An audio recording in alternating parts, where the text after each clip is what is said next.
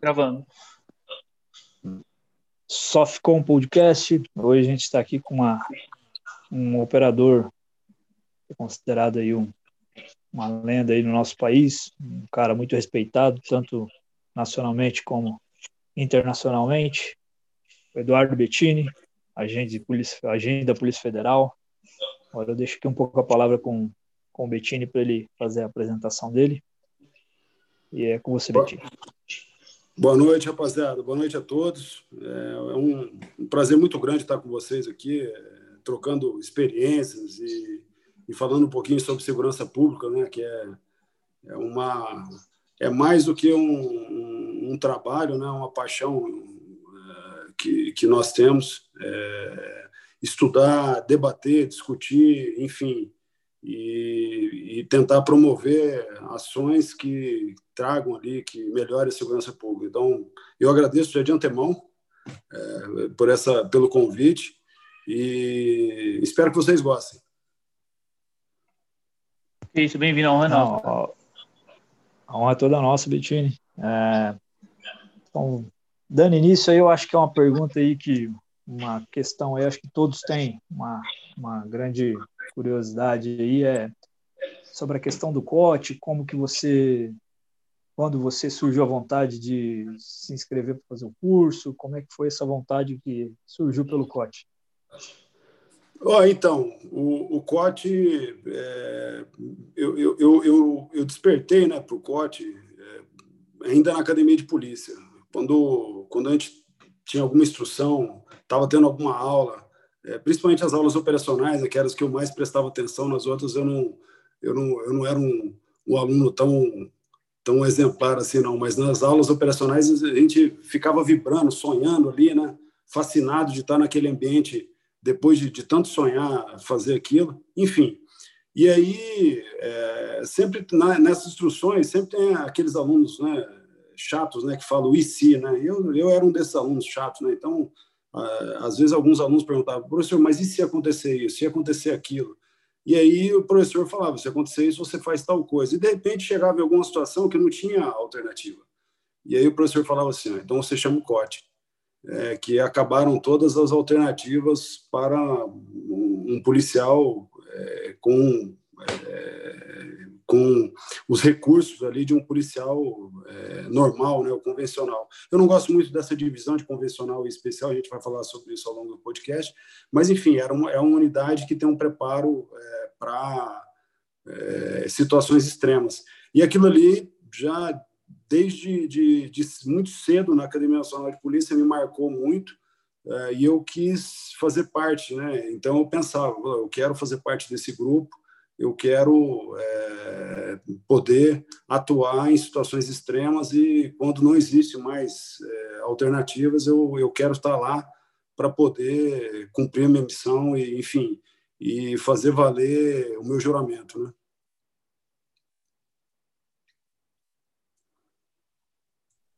Ah, muito padrão, Bertini. Essa vontade aí, eu acho que ela já para quem não, não conhece ou algo do tipo, a, ela já vem, ela já nasce com, com o operador nato, né? Não é uma coisa que, que pode até conquistar, mas ela já, a maioria das vezes aí já nasce com já nasce com o operador, né? É, eu acho que é, é, é, é mais ou menos o que a gente fala dos operações especiais. Né? A gente fala que o, o curso ele não cria operações especiais, ele só chancela alguém que já é operações especiais, já nasceu é, operações especiais. Né? Não que existam predestinados, mas é que existem pessoas pré, é, com uma predisposição, né? ou uma disposição de fazer, é, cumprir essas missões, de fazer, de correr risco, né?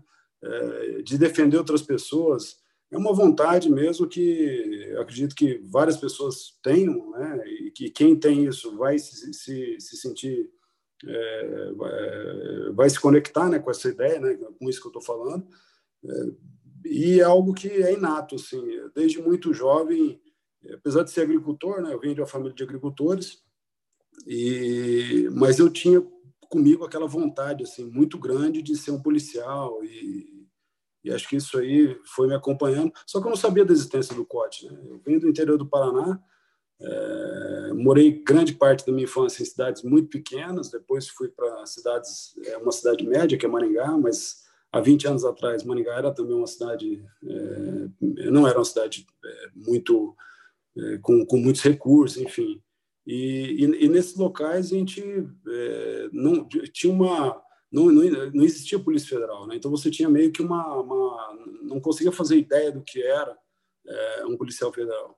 Então a gente criava, né? No, no, no, imaginário a gente criava aquelas figuras e, e sempre é, se imaginando, né? Em situações extremas, enfim, em situações onde onde seja necessário você é, atuar defendendo outras pessoas e acho que isso aí é, é inato, né? Aquela aquela, aquele conceito de, de, de, de, de que todo soldado, né, todo guerreiro, acho que tem é, é de, de, tentar lutar, ou, ou, uma vontade de lutar é, pelas pessoas de bem e pela própria sociedade. Eu acho que isso aí, isso aí que me levou ao COT, né? Foi essa essa ideia é, que vem desde muito muito cedo na minha vida foi o que acabou me encaminhando para o comando de operações táticas.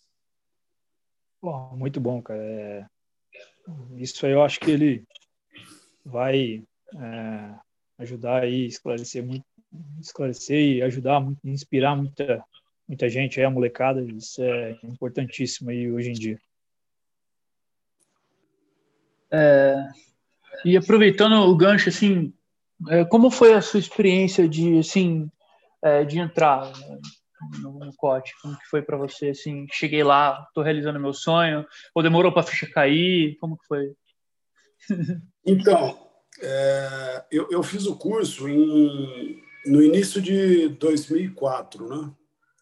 É, eu entrei na polícia em 2001. Uh, em, em 2004, janeiro, fevereiro, eu fui para Brasília é, fazer as provas do, do curso. É, para mim foi assim, eu, eu, eu, mal terminei o curso, é, já fui escolhido para fazer o curso de atirador de precisão. Então, acabei o curso do COT. É, na época, é, existia um período ali de dois anos que se passava de operador trabalhando no COT para ele ser convidado para fazer o curso de atirador. Eu acabei meu curso de operador, ainda não era do COT, e eu já fiquei no COT para fazer o próximo curso de atirador de precisão, que era na sequência, e já comecei a trabalhar nas operações. Então, é, eu, eu, eu para mim foi algo que eu jamais poderia pensar, imaginar. Né? Eu, eu entrei no código como operador. Para mim, a, a, ideia de tiro de precisão era algo, um atirador de precisão era alguém assim, era um super-homem. Né? Eu tinha tido instrução com um camarada chamado, é, chamado Newton, né? É, é um, um atirador do COT muito antigo, né? Newton Quilhão, um gaúcho, e eu e as instruções dele de tiro na academia foram eram assim próximas à perfeição. E eu achava aquele camarada né, o, o auge, né, o ápice do, do, do, que poderia ser um policial. E eu entrei no corte, já me chamaram para fazer o curso de atirador e, e a, em pouco tempo eu já me vi na situação, eu falei, Pô, eu, eu, também sou um atirador, como é que pode eu, eu ser um atirador e aquele cara que eu, né, Quer dizer, eu, eu sou, é, eu consigo fazer o que ele faz, né? Lógico que eu não fazia ainda, né? Mas para mim foi, é, foi como um, é um sonho acordado, né? É, a realização de um sonho estando acordado assim, foi algo realmente. Aliás, a polícia para mim ela, ela tem sido assim, né? Quando eu entrei na, na polícia, eu dormia, né? eu, eu, eu minha primeira lotação foi em Corumbá mas eu tomei posse em Campo Grande, né? Aí eu, quando eu recebi minha carteira, eu acordava à noite é, e eu tinha um sonho estranho assim, que era, eu sonhava que eu que passar na polícia tinha sido um sonho, olha só, era um pesadelo na realidade que eu tinha. Então eu acordava à noite, eu tinha que pegar minha carteira de polícia e ela estava perto, bem perto, assim, eu deixava ela embaixo do travesseiro, eu já pegava ela para passar aquela sensação ruim de eu achar que tinha sido um sonho. Então, para mim, foi. É, desde o dia que eu passei na polícia, minha vida mudou. Né? Eu, eu, parece que eu me encontrei, a, a, palavra é essa. Né? Parece que a partir dali é, eu comecei a ser realmente. É, comecei a dar vazão para aquele projeto de pessoa que eu tinha tido antes, né? É, e que eu fiz na minha vida, eu comecei. Só que nessa fase do corte foi muito rápido, cara. Eu, eu mal tinha sonhado em ser um atirador e eu já tinha realizado aquilo ali e, e, e muito rápido. Então foi a sensação é essa, é de sonhar acordado. Na sequência já vieram as missões, já vêm as dificuldades, você já vê que, que você precisa evoluir muito e treinar muito, já vê o peso também que vem junto com isso aí, né? Imagina o peso é, de um, um jovem policial, né? Eu não era tão jovem de idade, eu tinha, na época, eu estava com 29 anos, mas era, era é, novo no, no, no corte, no mundo tático. Então, isso aí, para mim, é, também. E só que essa responsabilidade nunca foi um peso na realidade para mim. Ela, ela foi responsabilidade mesmo. Eu, eu, me cobrava muito, então eu treinava demais, né? Para poder dar, dar, é, dar, assim, dar uma resposta positiva a, a toda, a toda aquela, é, aquela oportunidade que eu havia recebido. Né? Então, para mim foi isso. A sensação é essa, de sonhar acordado. Né? Manter alta performance, né? Treinar bastante para manter a alta performance que exigia o grupo, né? Exato. Eu, eu era o atirador mais novo né, de, um, de um grupo. O COT, na época, era muito pequeno. Quando eu entrei no COT, se não me engano, éramos em 18 ou 20 pessoas. Era, era um grupo muito pequeno, com a minha turma. Minha turma foram seis ou sete pessoas que entraram.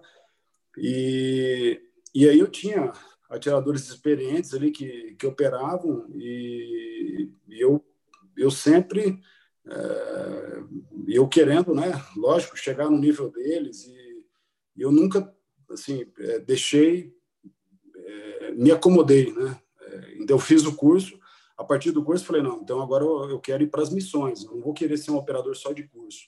E aí, a partir daí eu fui para as missões e eu tinha, era, era bem interessante, assim, por exemplo, quando eu fui treinar tiro, o atirador ele treinava muito deitado, né? Então a gente treinava deitado, aí você ia lá 100 metros, aí fazia os tiros, aí ia 200 metros, ia 300 metros. E já na época, muito, ainda muito jovem, um atirador muito jovem ainda, eu, eu comecei a. Eu, eu queria me testar, né? Então eu, eu fazia os tiros, eu não, não deixava o meu fuzil, eu levava o meu fuzil o tempo todo comigo, carregava ele o, o tempo inteiro. Então o atirador ele costuma deixar o fuzil na posição, né? Fazer os tiros e lá é, obrear os alvos e, e, fazer os cálculos do tiro dele novamente. Eu levava meu fuzil, geralmente o pessoal deixa os fuzis, e, e para andar mais leve, eu queria andar com meu fuzil, andava muito, fazia patrulhas, carregava meu fuzil, ia para Chapada Imperial, que tem lá em Brasília, que é um, é um local muito interessante, para uma serra, fazia caminhadas longas com meu fuzil, com a minha mochila. É, por quê? Porque eu queria dar vazão para aquilo, né? e aquilo, na realidade, era um, para mim, era uma, uma, uma grande diversão, é, aliado a um, a um, trabalho com uma responsabilidade muito grande. Então, era algo, é algo que foi extremamente natural para mim. É, é um período da minha vida que eu nem, nem me lembro assim, passou muito rápido, sabe? É, de tão, tão envolvido que eu estava com aquilo lá. Eu chegava no corte seis, seis e meia da manhã e saía oito, nove da noite, passava o dia inteiro, desmontava meu fuzil, montava, atirava o dia todo, enfim. Era, foi uma fase muito bacana, muito gostosa né, que, eu, que eu passei. Ah, com certeza. É, deve ter sido uma experiência aí ímpar, né? E, mas é. E aí, aproveitando já o, o Henrico, é, aproveitando aí o tempo já, já bateu ou não? Então, cara, não está aparecendo para mim. É, veio uma mensagem do Zoom falando que eles tiraram o limite eu até tô mandando pro Pedro no, no Instagram dele, no Instagram não, no Telegram dele, para ele ver a mensagem, se apareceu para ele também, se é padrão, sei lá. Porque apareceu uma mensagem tipo que foi um presente da, do Zoom falando que não tirou o limite da reunião, sabe? Tipo, a gente pode, pode tocar o barco. Tô... Olha quem tá aí, ó. Fala, Ninho, como é que você tá, meu irmão? E aí, meu camarada? Olha o betoneiro aí. E aí, meu irmão, como é que tá? Participação especial. Eu cheguei agora no final da, da conversa aí. Pô, você vai deixar gravado aí, né, Paulo? Pra vai, gente vai, depois, vai, né? Vai ficar gravado. Vai. Vai ser gravado certinho. E aí, Betinho? Tudo tranquilo, meu irmão? Como é que estão as crianças aí, cara? Alemãozinho, tô... Estela, Adri, como é que estão as coisas aí? Estão destruindo a sala ali atrás, cara. Estou ouvindo só os barulhos aqui. A Adriana dá uns gritos. Estão... é, tá Legal demais. E a Lu, como é que tá? É, o Paulo mandou um convite para mim e falou: tá bem, cara, tá bem. O Paulo mandou um convite e falou: vamos, vamos entrar ali, vamos dar uma quebrada ali para dar uma animada no protocolo. Não, não, tem, não tem cara mais figura que o Bettini para. Pra... e é sempre bom estar tá aí, cara, acompanhando esse camarada falar, a gente aprende muito. Aliás, se eu for ficar rasgando cedo pro Bettini, vai ter outro podcast aí, né, cara? ah, isso aí não é problema não, pô. É padrão. E aí, como é que tá, ó, como é que tá as coisas aí, no, aí em Brasília, aí, ô, Ninja? Certo? Cara, tá, tá legal, velho. Assim, ontem encerrou o curso aí, né, que o Bettini foi o, o percussor aí, né, cara, dos operadores táticos aqui de Brasília. Eu acompanhei parte do curso, né, fragmentos do curso aí, foi pô, curso bem puxado para os caras, é, assim, é mais enxugado, é menos tempo, né, do que o curso lá do, do COT. Mas, assim, é, é, esse, essas etapas que eu tive a oportunidade de acompanhar, eu vi pô, o tanto que o tanto que é puxado, né, para pro, os alunos, assim, e às vezes as pessoas têm uma falsa percepção de que vão pegar uma, um abração à teta, né, Bettini? É o, literalmente o ingresso pro filme errado, né, cara? É, compro, compro o ticket errado, né, cara? Achando que é um filme de amor ali, chega lá, é um, é um terror, né, velho? Impressionante, cara. Os caras, os moleques ficaram moídos, assim. E assim, a Mas etapa final. Pois, pois não. É, é, é, esse, esse conceito né, de, de, de operador aerotático é, é, o que a gente, a gente costuma sempre dizer, né? São, são operadores, são operações especiais também. É, é um pessoal é, extremamente bem treinado e que tem uma missão de, de extrema relevância, né? as operações aerotáticas aí elas levam o, o combate para a terceira dimensão, né? Então é importante que a gente tenha esse carinho, esse cuidado aí na formação dos nossos operadores e é importante também manter eles é, sempre com as garras afiadas, né? E com os dentes afiados, né? Igual é igual onça, né? Onça quando não tem não tem nada para caçar, ela pega um toco e fica e fica arrancando a casca do toco e mordendo o toco para poder manter o dente ali afiado. Né? Então, é importante a gente manter esses operadores aí sempre, sempre em, em, em missões e, e, sempre sendo desafiados aí pela, pela realidade para a gente poder estar tá melhorando cada vez mais, né? Tá, tá, evoluindo cada vez mais como, como unidade aí. Não, com certeza. É, e a tendência, né, Betinho? Ah, acho que a tendência agora sobretudo, eu estava conversando com eles a respeito dessa situação, né, do, do, chamado novo cangaço, né, que você tem batido bastante nessa tecla, é um tema que está em voga, né, é, já tem sido recorrente, essa situação que aconteceu em Maringá, a situação de, da Prosegur, né, essa recentemente agora em, em Criciúma também, então, a forma com que as forças de segurança têm sido fragilizadas aí, né, pela, algumas decisões esdrúxulas aí da, da justiça, né, que de, nem convém lembrar esse negócio, mas eu acho que esse, esses anos que se aproximam aí tendem a ser mais complicados ainda, a gente vai depender mais ainda desse, desse apoio desses grupos operacionais, né, eu que, assim, eu que vim da navegação, né, cara, é, da água para o ar, literalmente, né, e é, a gente, você conduziu embarcação também, você sabe o, o tanto que que a gente de repente ignorava um pouco a opinião dos outros colegas, né? Geralmente quando você está conduzindo um bar. E na aviação isso é muito diferente, né, cara? A gente depende mais desses caras, dessa, dessa rapaziada, como se fosse o nosso retrovisor ali, né? Da aeronave e, e a participação deles no, no, no, contexto da operação é, é muito mais é, recorrente, né? que os colegas que operam embarcados ali. Eu praticamente eu fico dependente dos caras, né? O tempo todo tô no ali. E aí, Grifo, como é que tá aí? Como é que tá? Baixa, baixa, Federal, vai para frente, vai para frente. Olha, acho que tem o pessoal ali na frente. Então, eu acho que a gente vai... É, a tendência natural é que essas...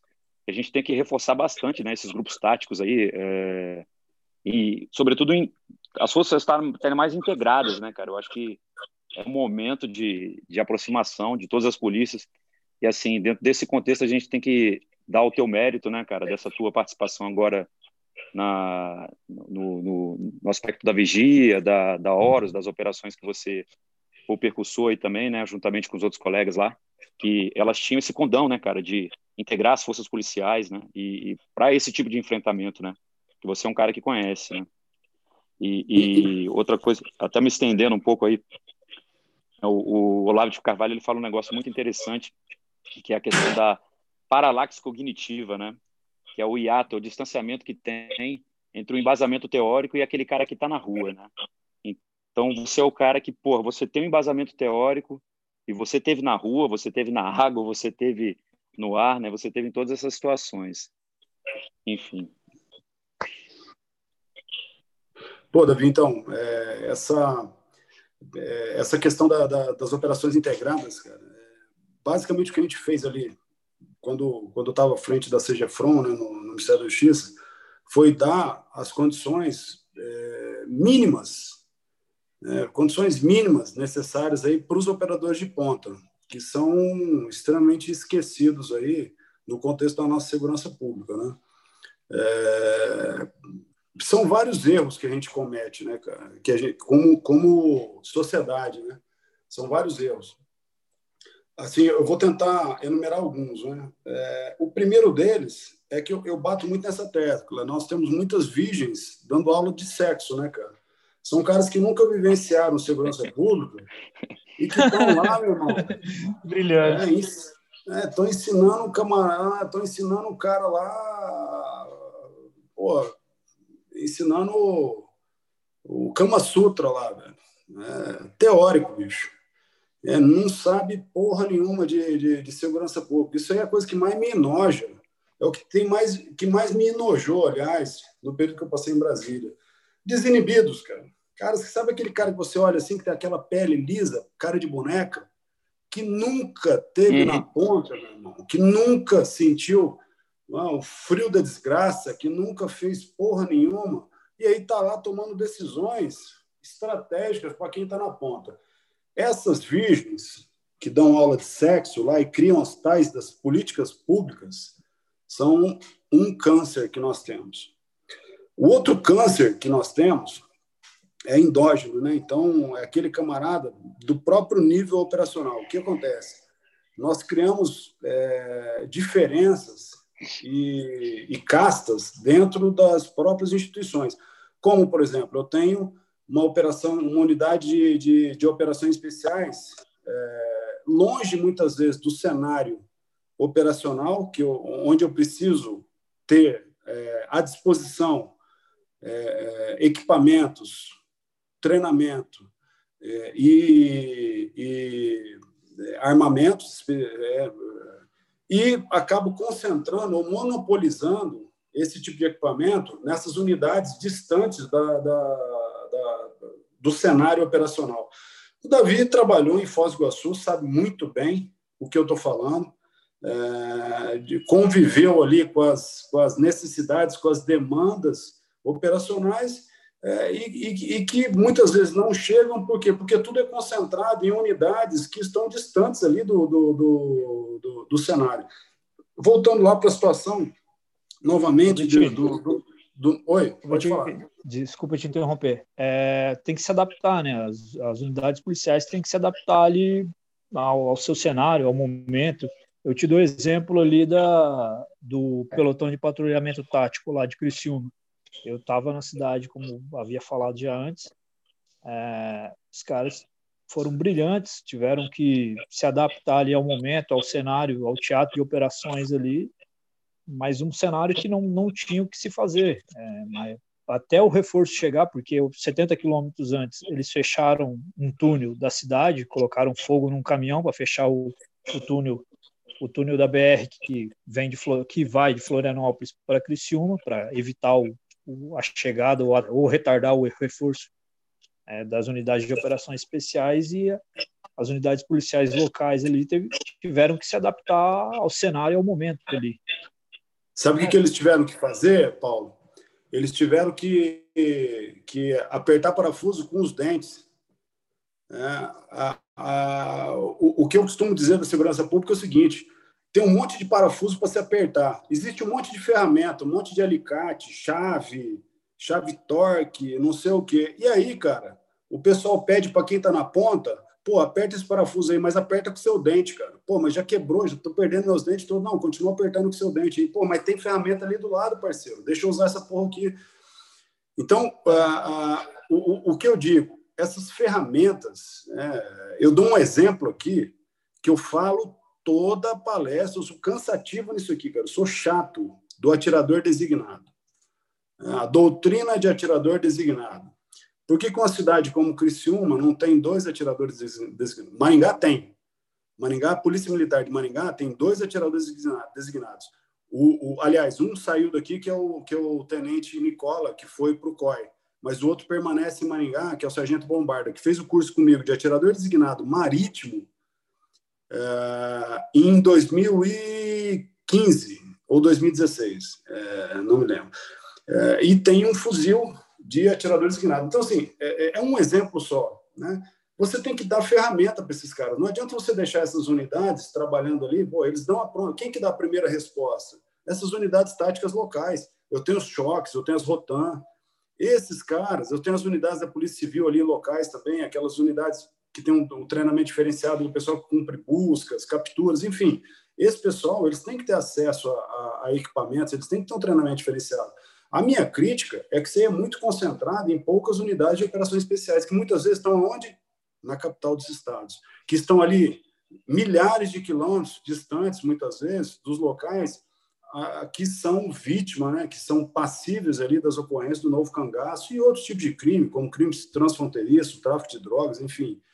Então, eu, eu é, uma coisa que eu prego é, é, o, é, é o que eu chamo assim de, de, de, é, é de a sociabilização, né? Socia, sociabilização desses, desse conteúdo e desses equipamentos ali e a, a, a você capilarizar muito mais esse conceito de operações especiais e a gente poder ter essas unidades que estão deslocadas do, do, dos grandes centros com capacidade de resposta. Porque só vai piorar o novo cangaço, ele não vai melhorar. Se a gente não der uma resposta para ele, ele vai continuar piorando. Piorando é o quê? Aumentando a ousadia, aumentando a violência, aumentando a capacidade bélica, aumentando a capacidade de planejamento.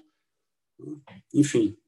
É, esse negócio que você falou aí é, fica meio aquela coisa de só para inglês ver, né?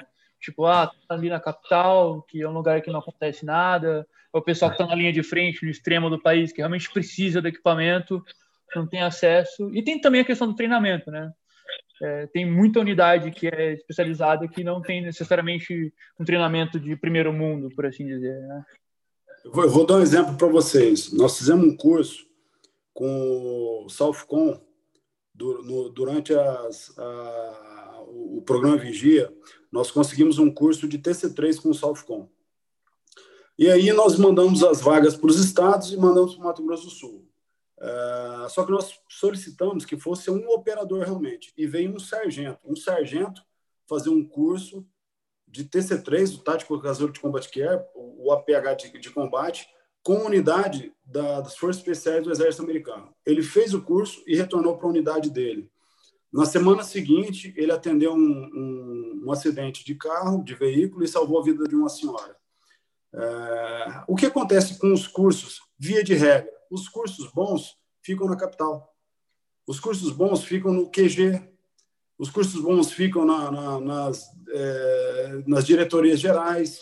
E aí chega. É, quando chega, meu amigo, quem conhece a estrutura, como foi, é, funciona a estrutura das polícias estaduais, até das polícias federais também, é, em relação às pontas, é, sabe que curso bom não chega, dificilmente chega.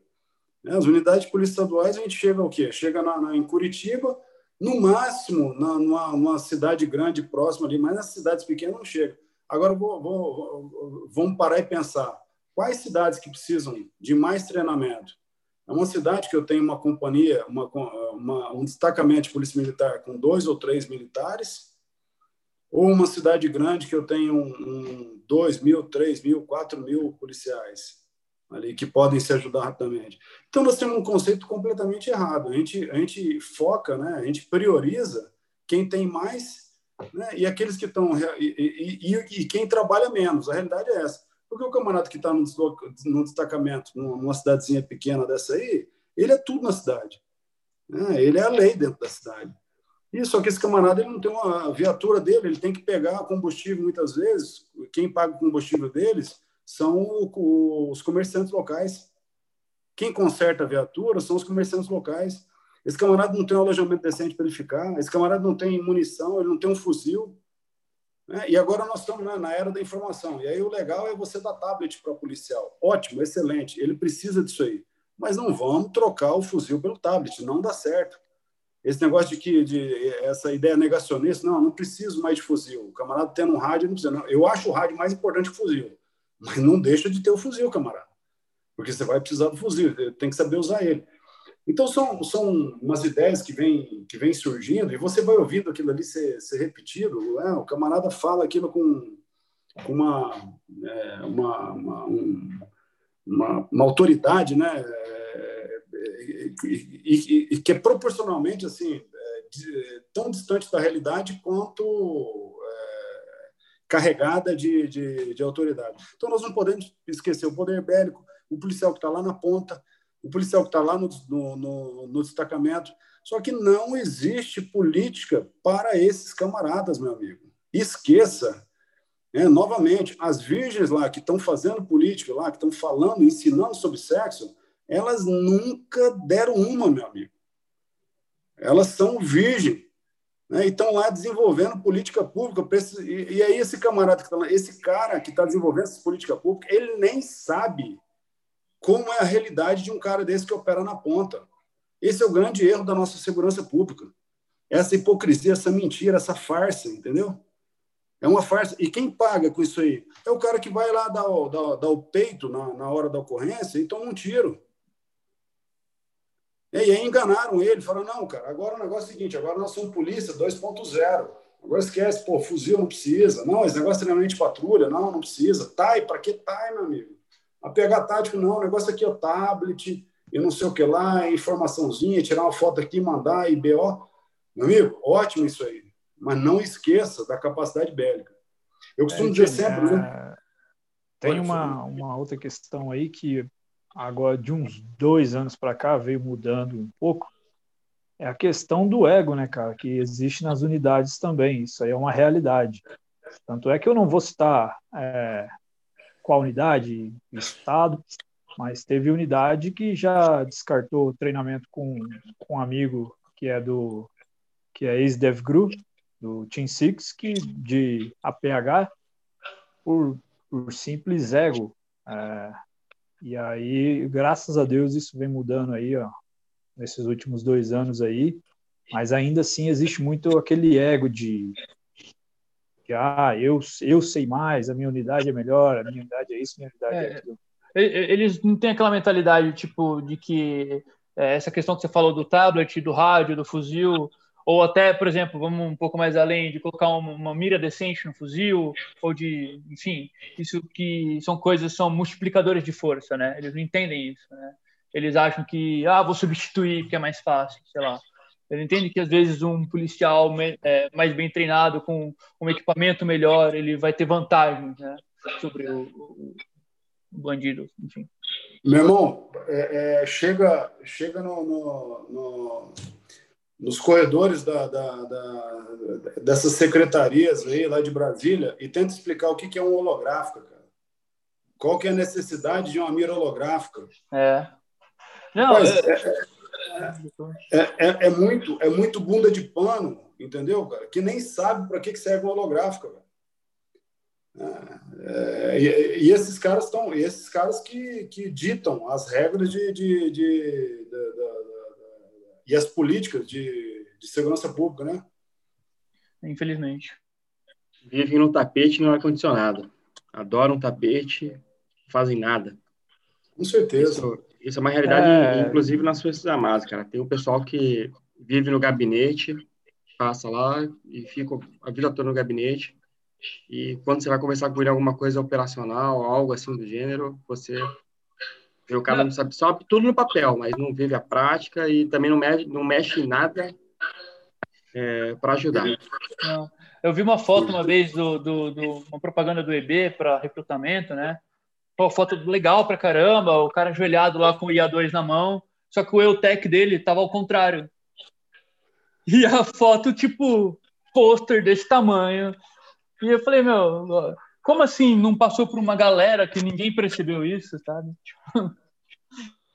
É, Betinho, essa questão do povo, desse pessoal que vai para as secretarias de segurança pública, dos legisladores e tal, é, é a mesma coisa que pegar um médico e colocar ele para construir um prédio. Não tem, não tem lógica, não tem como é, colocar alguém que não conhece da a mesma coisa pegar você, Betinho, e ir lá e mandar você fazer uma, uma cirurgia. Você vai fazer. Se, é. se o paciente vai sobreviver ou não é outra história. Exato, é o que eu falo, cara. Existem as ciências policiais. Né? Hoje em dia, um, um, um ramo da ciência são as ciências policiais. É... Só que isso aí, cara, na hora de você trabalhar com segurança pública, parece que se esquece disso. E aí vem um, um vira um achismo, cara, vira um, uma, uma Babilônia, cara. É, eu, eu, eu, falo isso porque eu, eu, eu, eu, eu convivi, cara, com, com, com, com figuras velho, que é, é, desenvolvem políticas públicas, o cara apresenta um plano nacional de segurança pública sem saber o que está falando, cara. E aí alguém chega assim e fala assim, desenvolva um plano para diminuir a violência. Aí o cara vai lá e desenvolve um Enfrente Brasil. Aí ele vai lá e pare um, um, um, programa lá, entendeu? E aí você fala assim, meu amigo, quantos, quantas investigações de homicídio você já fez na sua vida? Quê? investigação de homicídio, o que, que é isso? Pô, se eu, se eu, for desenvolver um plano desse para redução de homicídio, cara, eu, eu, não, eu não sou o cara certo para fazer isso, eu não faria isso. Aí eu vou ser uma virgem falando sobre sexo também, porque eu não trabalho investigando homicídio. É, eu, eu, tenho que pegar o cara que trabalha investigando homicídio para dar essa ideia, entendeu? E os caras não, velho. Chegou a missão, se ele acha que aquilo ali pode projetar ele para um outro cargo, ele abraça a missão, vai lá, desenvolve alguma coisa e foda-se o mundo. Estou dando um exemplo real aqui, eu vi isso aí acontecer, e tem vários outros, se vocês quiserem. E aí a nossa segurança pública fica, fica com essas figuras, né, esses caras de boneca, né, esses caras lisinhos, esses caras que você viu que nunca tomaram sol na cara, nunca perderam noite de sono, né, bochecha rosa, lisinha assim, e desenvolvendo essas políticas. Enquanto a gente ficar na mão desses caras, então o novo cangaço vai estar nadando de braçada. Sabe por quê? porque eles acham que é complicado, por exemplo, lidar com o novo cangaço. É extremamente simples e fácil. Muito simples e muito fácil. É fácil, é pau neles. É só você colocar para investigar eles quem sabe fazer isso, e tem muita gente que sabe, e só colocar no encalço deles para morder o calcanhar deles, quem gosta de fazer isso. E tem muita gente que gosta. Tem muito polícia aí que baba para ir para cima desses vagabundos, cara, desse lixo. Só que fica os caras de boneca, velho, eles ficam segurando todo mundo. Por quê? Porque eles têm medo, eles não sabem como fazer e seguram, entendeu? Esses camaradas que desenvolvem as tais das políticas públicas. Bettini, Bettini, deixa. Bettini, exatamente esse era o ponto que eu queria falar, cara. Eu tô, tô escutando aqui. É, eu não sei se você já tocou no assunto, se tocou, peço desculpa, é porque eu cheguei um pouco tarde numa conversa. O novo cangaço, cara, eu percebo é, um questionamento grande em cima da, a, da questão da federalização né, do crime.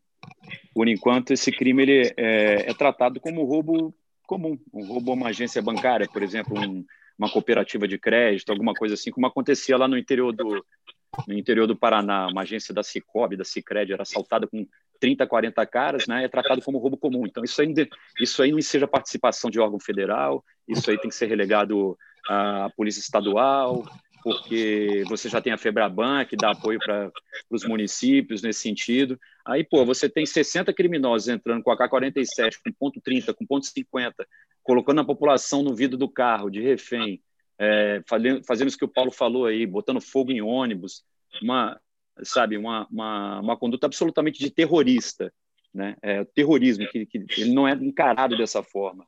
Então, é, além de todos esses, esses percalços aí que você colocou, ainda não é tratado pela lei, né, como, não, é dada a dimensão devida, tá? Isso é uma opinião minha aqui, a questão do novo cangaço, para ensejar a participação de órgãos federais, dessa estrutura de inteligência melhorada que a gente tem, né? E você relega os estados, os municípios com, pô, com, com, com efetivo pequeno, com, com, a, com a condição é, operacional, com a condição de equipamento absolutamente inferior esses caras, os caras vêm preparados, né, bicho? Os caras vêm preparados para uma, uma guerra, né? Você vê nesses municípios que a gente passa ali, cara, na, no sertão de Pernambuco, no sertão da Bahia, você chega lá, meu amigo, você vê uma agência do Banco do Brasil demolida. E do lado da agência está um, um, batalhão da polícia ali que tem um soldado, dois praças, né, um oficial, ali naqueles municípios, João Dourado, Irecê, aquela cidade que você vai passando. E, e quem tem que bancar isso aí é o seu Zac, é os colegas lá do BEP, esses guerreiros aí, né? Enfim, você, você percebe também essa, essa ausência da participação da, dos órgãos federais, cara? Como é que você entende isso aí? Então, Davi, eu, eu, eu, eu acho, cara, que, que falta é, realmente a, a, integração, entendeu? Falta somar capacidades. É, eu acho que gostaria que os órgãos federais participassem muito mais, que tem muito a contribuir, principalmente na capacidade investigativa, mas tem que, que melhorar, tem que é, aumentar a integração, tem que é, dividir mais informações, tem que compartilhar mais, é, tem que difundir mais informações, fazer a informação circular mais. O que eu vejo muito ainda é muito ego institucional, cada instituição pensa em você gerando as suas estatísticas, entendeu? Para você poder brigar atrás, brigar por conta de recursos. Ninguém, é, ou poucas instituições, ou não existe ainda essa cultura, nós tentamos implantar ela através do Vigia, criando aqui uma unidade de proposta, uma operação única, enfim, tentando é, é, é, colocar todo mundo trabalhando com convergência de propósito, mas é um trabalho que realmente chegou num ponto, né, e, e, e parece que não, não agradou a, a alguns figurões aí na, na, no comando da segurança pública e, e o trabalho está tomando outro outro rumo agora. Não se é bom ou não, eu não sei. O que eu sei é que eu não estou mais lá. E o que nós tentamos fazer foi justamente isso: foi tentar aumentar a integração. Deu certo. Aumentar a integração, aumentar a circulação de informação, prover mais meios né, de capacitações e equipamentos para as unidades que unidades estaduais que trabalham ali abaixo do nível da dignidade muitas vezes sem condições nenhuma e o que eu acredito é na, na, no compartilhamento de estrutura é, e, e na, na, somatória de capacidades, né, Davi? É, muitas vezes nós temos essas capacidades, só que elas estão estanques, né? elas estão desconectadas e compartimentadas. E o crime é o contrário, o crime é, é descompartimentado e conectado. Então, eles, eles trocam informações e nós não. Então, o que eu acho que nós temos que integrar e realmente trazer, né, eu gostaria muito de ver essa uma participação mais efetiva das instituições federais aí nessa, nessa situação do, do novo cangaço. Bettini, Bettini, essa minha pergunta vai tanto para o Bettini quanto para o Ninja, que o Ninja também já passou aí por situações é, relativas aí do, do novo cangaço. É, o que a gente vê, Bettini, hoje em dia é o seguinte, cara, é que a inteligência contra a contra-inteligência do crime, ela tem evoluído muito, é, porque a gente vê uma logística gigantesca dessas ações criminosas e, e a contra-inteligência deles do crime está sendo tão bem bem bem feita, bem bem empregada que é, essa a logística de todo um, e o planejamento de um roubo desse tipo passa abaixo do radar da, da inteligência da, das instituições. Né? Então, isso é complicado hoje em dia, né? Então, isso aí é para acender um alerta aí na, nas instituições policiais, nos legisladores e pessoal de segurança pública e etc. É, o, o, então, Paulo, o, existe aí uma, uma, é, uma, questão, paradoxo, né? É, nós temos a, a, o trabalho de inteligência da, das polícias, tem muita capacidade, só que muitas vezes também ele é extremamente cerceado né, nas suas capacidades. É, quem eu trabalhei com, com, com, com inteligência é, como é, analista né, de, de, inteligência nos anos de 2002 e 2003 É, e agora eu me assusto com, a, com, as limitações que a área de inteligência vem sofrendo é, ano a ano. E como a, a, a, própria atividade policial ela vem sendo cerceada. Se você for pegar a lei de abuso de autoridade, a complicação que é você cumprir um mandado de busca e apreensão é um absurdo, cara você tem que, amigo, você tem que, que, que, tomar cuidados assim que beiram o absurdo, porque para você não cair ali na, na, na, lei de abuso de autoridade. Então, quer dizer, colocaram as instituições policiais com as costas na parede. E aí não tem como você é, acompanhar com esse engessamento todo, né? é aquela espada de Damocles pendurada por uma crina de cavalo na cabeça do, do, do policial o tempo todo. Né? Você comete um erro, vem aquela espada cravando dentro do seu crânio. Né? Que é o que? É, é a possibilidade de, de, de, sofrer uma condenação por abuso de autoridade, enfim, uma, uma, uma série de, de, de, questões absurdas que hoje é, influenciam ali, sim, no, no, no, trabalho policial. Porque o trabalho de inteligência, é, ele, é, ele é todo estruturado de uma maneira jurídica. Né? Então, existem é, é, as fundamentações, o delegado faz ali a fundamentação dele para ele fazer as solicitações, os pedidos, é, e existe todo um, um, um, trabalho de convencimento que é necessário se, se fazer, é, que deixa muitas vezes o trabalho policial muito engessado, por conta é, de, em alguns casos, limitações impostas pelo próprio judiciário, principalmente aquelas correntes né, do, da, da, é, garantistas né, dentro do, do, judiciário. Existem hoje grandes exceções, mas nós ainda temos aí um, uma, uma, uma, série de, de, de, de, decisões que elas é, vão diametralmente contra ali a, a, o interesse da própria sociedade nesse sentido de, favorecer, né, muitas vezes organizações criminosas e favorecer o, o, o, próprio crime, eu sendo bem sincero. E nós temos leis também, eu dou um exemplo aí dessa, da, da própria lei de abuso de autoridade, que foi sancionada é, ano passado, é, que trouxe ali sérias limitações ao trabalho policial. E aí fica difícil, porque quando a gente fala em inteligência, o trabalho de inteligência é o que eu falei, ele vem acompanhado de um trabalho jurídico. Né? É, é, é isso que é a polícia judiciária. Né? E, e, esse trabalho é, muitas vezes ele vem, ele, ele, ele é limitado e tem sido limitado por dispositivos legais que vão contra o interesse da sociedade, que é o quê? Que é livrar justamente a sociedade do jugo dos criminosos. Né? Sim. Ah.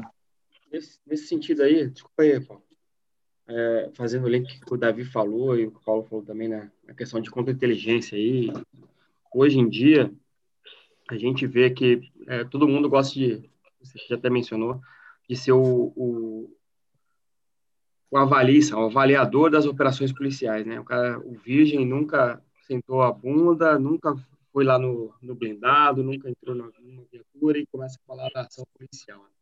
Hoje, essa, essa semana foi noticiado aí que o procurador aí de, da Santa Catarina é, instaurou um procedimento investigatório para apurar as possíveis ações ou omissões da polícia contra essa ação aí de Joinville, né?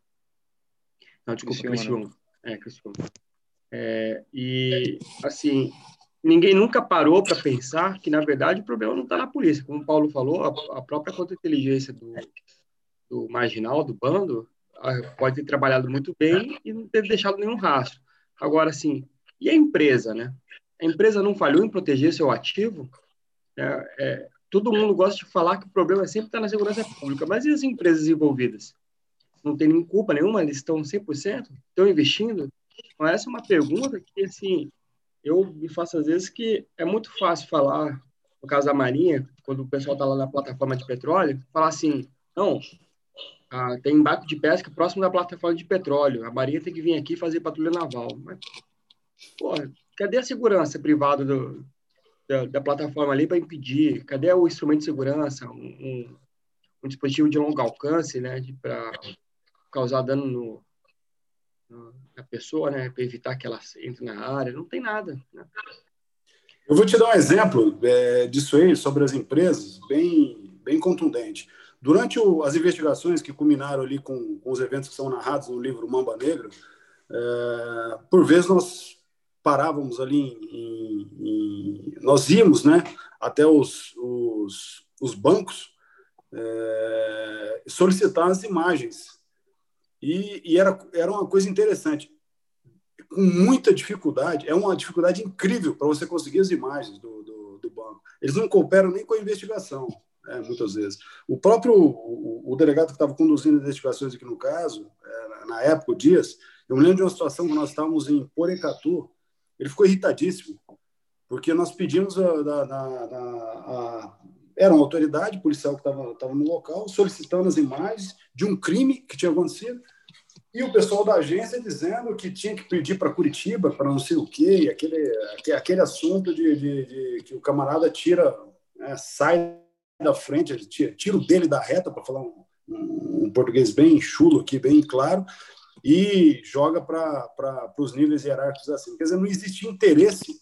Né? Aí, nós perguntamos, meu amigo, foi, foi assaltada, a sua agência bancária foi assaltada. Nós queremos a imagem para identificar os camaradas, para poder evitar que isso aconteça novamente. Vocês colocam esse, esse grau de dificuldade, para nós obtemos a, é, era uma solicitação de um delegado da Polícia Federal, meu.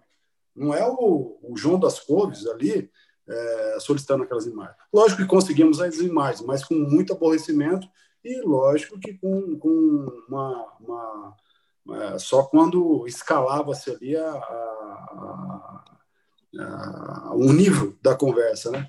Então eu concordo contigo, as empresas elas elas pecam muito é, na questão de segurança. Se você for pensar, é, um, um, integrante desses de, de, de, de segurança bancária, é, certa vez ele me disse que as empresas não têm tanto interesse em ou não veem a questão dos assaltos como grandes problemas, porque as fraudes elas superam em mais de 90% as perdas do, do, do, dos bancos. Né? Então, a, questão dos assaltos não é algo tão representativo, existe a questão do seguro e tal. É, eu acredito também que, que deveria né, se, se, se exigir é, níveis de segurança da, das empresas compatíveis é, com o risco da atividade. Né? É, se lidar com dinheiro, lidar com com é, o, o, espécie, né, dinheiro em espécie, é, é algo realmente é, perigoso e, e, seria interessante né, se ter. Existe uma série de métodos, né, e, e, e nós vimos que funcionam. Alguma, aquelas agências que, que estão equipadas, por exemplo, com sistema de, de neblina, né, de fog, de criar aquela, aquela neblina, aqueles que pintam o, o, o dinheiro quando quando joga ali uma, uma, uma, tinta qualquer que não sai do dinheiro depois e fica marcado aquele dinheiro. Existem várias maneiras, mas o que existe, é, via de regra, é uma realmente, concordo contigo, um, uma negligência né, da, das empresas é, em relação a, a, esse problema, que é um problema geral, porque o problema ele afeta a cidade inteira, afeta muitas pessoas, ele traz o grande problema do novo cangaço é porque ele, é, ele é virulento, né? Ele, ele, ele mostra uma, uma realmente no novo cangaço o Estado, quem assiste aquelas imagens vê assim, o Estado acabou.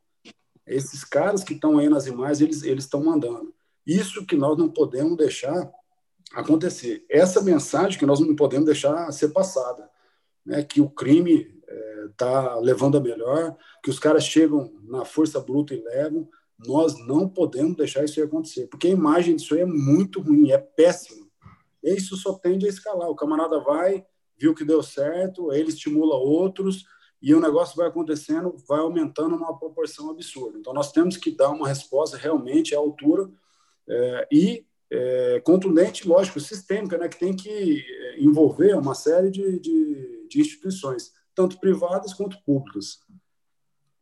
É, o, o, inclusive, é, um exemplo que eu tinha dado antes sobre aquele acontecimento no, no Bank of America, nos Estados Unidos, né, nos anos, nos anos 90, foi justamente isso. A polícia de, de Los Angeles, né, que foi onde aconteceu, é, eles não tinham o, o, o o, fala, o pessoal que faz patrulha, né, o, o policial que está na rua diariamente, ele não tinha acesso a armas tipo de calibre né, grande e tal.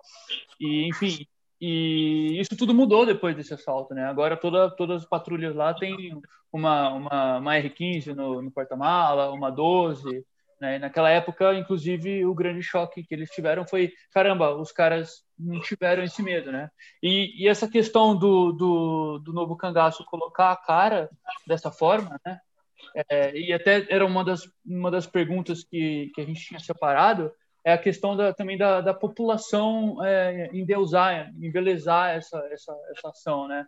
De o pessoal achar, nossa, os caras são maravilhosos, sei lá. É, o Paulo até não tinha... Não só, é, desculpa interromper, Henrique, mas também não só a população, né? É, a mídia também Exato, é, mídia, que é. acabou criando todo esse é, esse esse teatrinho de que o novo cangaço, ah, toda essa nomenclatura aí, como a gente já tinha conversado antes, é, colocando eles como grandes, grandes criminosos e querendo meio que atrapalhar o trabalho da diminuir o trabalho policial. Né? Sim, teve até um imbecil de um, de um repórter lá, não teve? Que, que cometeu lá, que fez eh, apologia ao, a esses criminosos. Sim, né? dois jornalistas lá no Rio Grande do Sul, não lembro o nome do programa também. Davi, Davi, Davi Coimbra, acho que é meu xará, o desgraçado. Tem que ser Davi, tem que ser Davi. Agora, eu, eu, ah, eu faço aqui uma, uma observação ao doutor, doutor Voltaire de Freitas Michel, que é o promotor de justiça é, lá do, do é, é, do Rio Grande do Sul, Ministério Público do Estado do Rio Grande do Sul. É, e justamente ele fez uma, uma, uma, uma é, é, ele escreveu uma, uma peça, uma denúncia, uma ação civil pública por dano moral coletivo, desmerecimento de atividade policial e relativização dos efeitos deletérios de crimes graves em programa radiofônico. É, e aí ele vai com pediu indenizabilidade do dano moral coletivo, enfim, ele dá uma catracada, meu amigo, nesse babaca desse repórter. É, então, é, vai aqui de novo o, o, o, os meus parabéns aí, minha reverência aí ao doutor Voltaire de Freitas Michel. Não sei quem é, mas recebi aqui a, a, a ação civil pública dele e vi, vibrei muito, né? Em épocas aí de, de, em que esse tipo de ação é, é cada vez mais rara, né? A gente acaba vibrando muito com esse com esse, é, com esse posicionamento, né? É, extremamente contundente e positivo ao, ao, do, do, meu modo de ver do Ministério Público.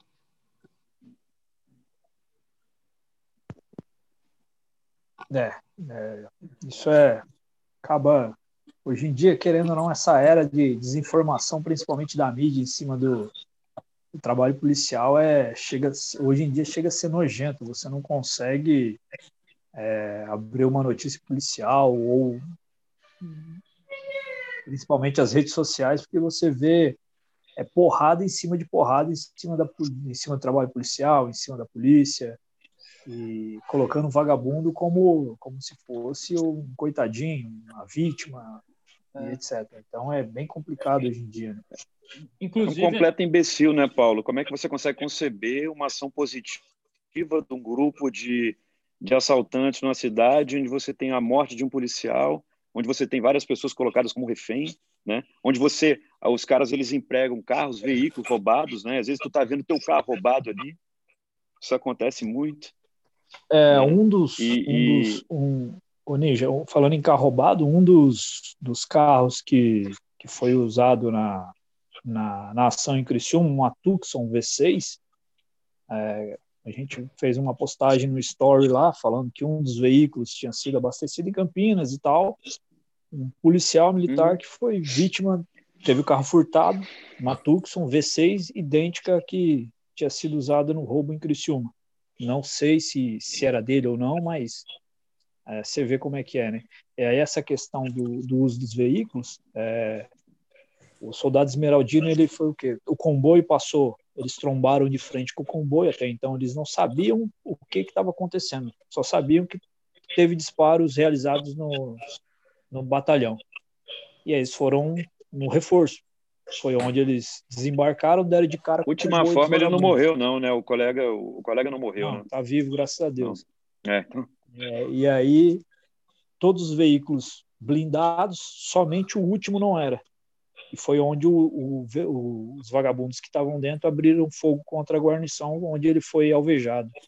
Então você vê, os outros vagabundos que estavam em veículos blindados nem se preocuparam com a, com a presença da polícia ali. Né? O último, só o último veículo que não era blindado que acabou é, abrindo fogo contra eles, contra a guarnição. Ô Paulo, eu participei esse episódio da, da, do assalto da Prosegur é, ensejou a participação da Polícia Federal porque houve um atentado à vida dos policiais que estavam envolvidos, né? dentre os quais estava eu, Martins e outros colegas. Né? E eu participei recentemente de uma audiência é, que estava lá, né? videoconferência, aí você divide a tela lá, tá promotor, juiz, advogado, as partes, aí tá, o, tá os, os, os, elementos que estavam presos né, na cela, e eu aqui em Brasília dando, participando da audiência. A impressão que você tem, cara, ao final da audiência é que você que é o você que participou do assalto. Sério, eu saí, eu conversei com minha esposa advogada, eu conversei com ela, falei, pô, Luciano, eu tô preocupado, porque honestamente acho que de repente seria melhor ter sido alvejado, ter morrido, porque essa impressão que você tem, a forma com que o, o é conduzida a audiência, com que o advogado do, do PCC ali ele estava é, é, é tentando buscar brechas, buscar é, é, ações nossas que não ocorreram. Ou seja, você tem que chegar bem brifado para esse tipo de audiência, né? Porque a tendência natural das coisas hoje é a caneta ser mais leve para esses caras e mais pesada para nós. É isso que tem preocupado bastante também. Para você ter uma ideia, é, o, o vagabundo lá, um dos chefões do PCC lá que foi preso numa mansão lá em Gramado, é, antes de ele chegar em Criciúma, ali na, em Santa Catarina, já tinha quatro advogados é, de São Paulo já lá esperando ele. É, você vê como é que é, né? A, a organização desses, desses vermes aí. Inclusive, é, essa questão do, do, das leis que vocês estavam comentando antes, né? De, de, de que os, as virgens lá em Brasília fazendo lei nunca, nunca teve na linha de frente. É, eu lembrei de uma questão, cara, que eu li no livro do, do Mark Owen, né, que o, o cara que era o Dave Grohl lá, que é, participou da operação que pegou o Bin Laden, ele comentou, e esse é um, é um cenário tipo comum no mundo inteiro atualmente, né? Pelo menos no, ele comenta no livro dele que durante a gestão do Obama, né, o exército americano teve várias restrições nesse sentido, porque antes quando eles iam capturar um, um, um HVT, né, um, um alvo importante, eles faziam o breaching, entrava na casa, fazia o que tinha que fazer, capturava e fechou. E durante a gestão do, do Obama, esses, esses, lawmakers, né, esses caras, eles resolveram é, começar a falar para eles: ó, vocês têm que agora usar a polícia afegã para ir na casa desses caras e vocês têm que avisar com aqueles radiofones que vocês quem vocês são e que, que vocês estão lá para prender o cara, dar uma chance para o cara se render. E uma coisa que ele fala, que eu acho que se aplica no mundo inteiro nesse caso, é que esses caras que estão lá em Brasília fazendo lei e tudo mais, eles esquecem que o terrorista, o bandido, ele não tem limite, né? Ele, ele não tem lei, ele já está quebrando a lei. Ele, se, ele, se ele quiser matar, ele vai matar. Se ele quiser explodir, ele vai explodir. Não, não, tem nada que impeça ele, né? O trabalho do policial é ser essa pessoa que impede, né? É ele que vai é, impedir que as pessoas inocentes morram, né? Então, a sociedade hoje em dia parece que está meio assim, perdeu esse norte, né? Os caras não esquecem disso.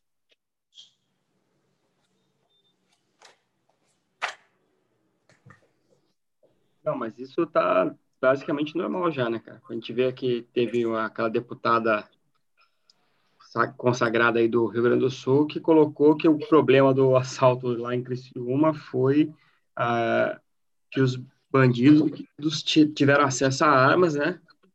Pelo projeto do, do armamento. Do Bolsonaro, como se eles tivessem é. comprado normal, é a culpa do Bolsonaro. Porra, eles compraram armas legais e foram fazer a prática do assalto todo dentro da norma, dentro é, da regra. Não, é.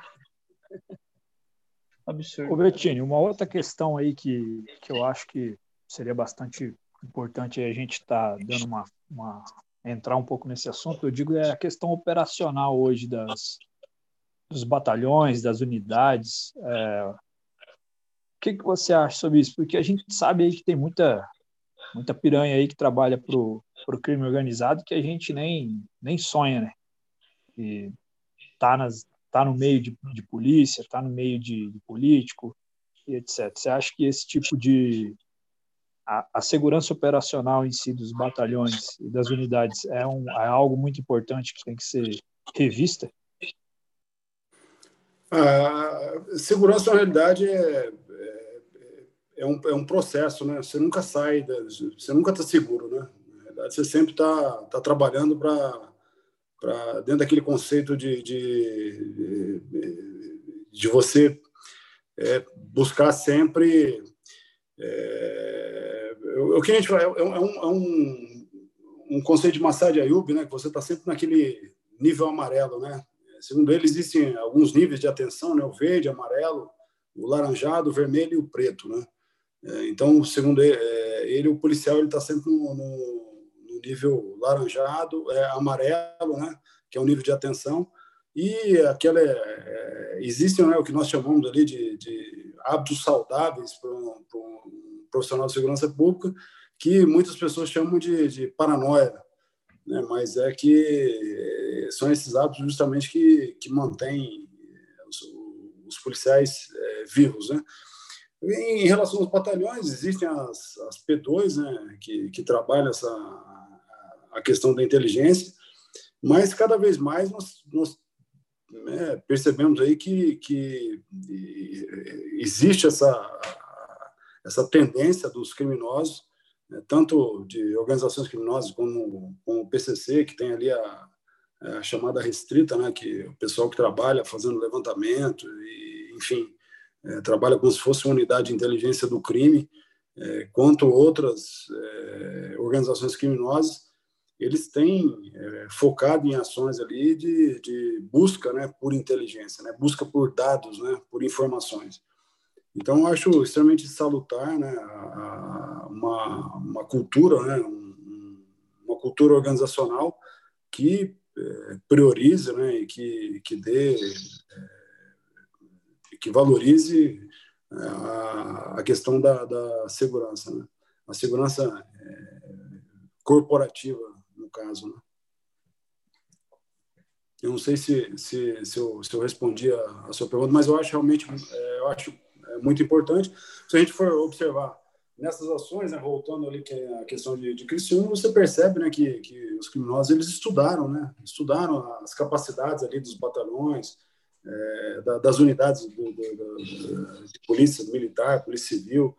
É, então, é realmente é, é, é, uma preocupação que nós temos ali que acender a luz vermelha né, e, e mantê-la no nível, principalmente depois desses eventos, Aliás, faz um bom tempo já que eles vêm é, fazendo isso, né? que eles estudam a, as forças, né? estudam as capacidades e dimensionam ali a, a força atacante é, de acordo com essas, com essas capacidades ali das instituições.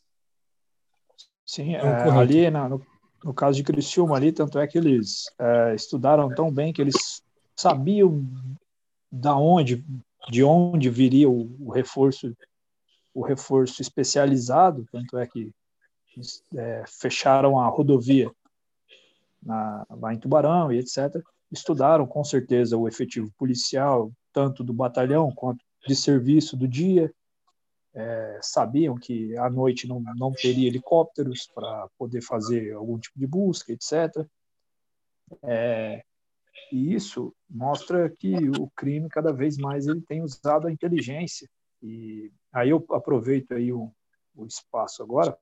Teve um, claro, dias depois do, do, do, do ocorrido lá em Criciúma, é um jornal da cidade, que é dito policial, é, de matérias policiais, me faz uma matéria é, falando to sobre todo o efetivo policial é, da cidade, tanto dos batalhões, do, de serviço, etc.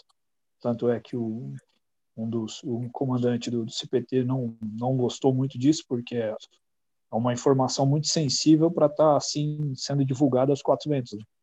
Então, aí entra também essa questão aí, ó. É, por isso que eu, eu entrei nessa questão de segurança operacional.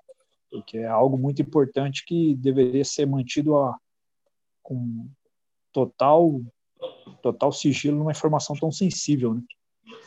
Sim, sim, com certeza.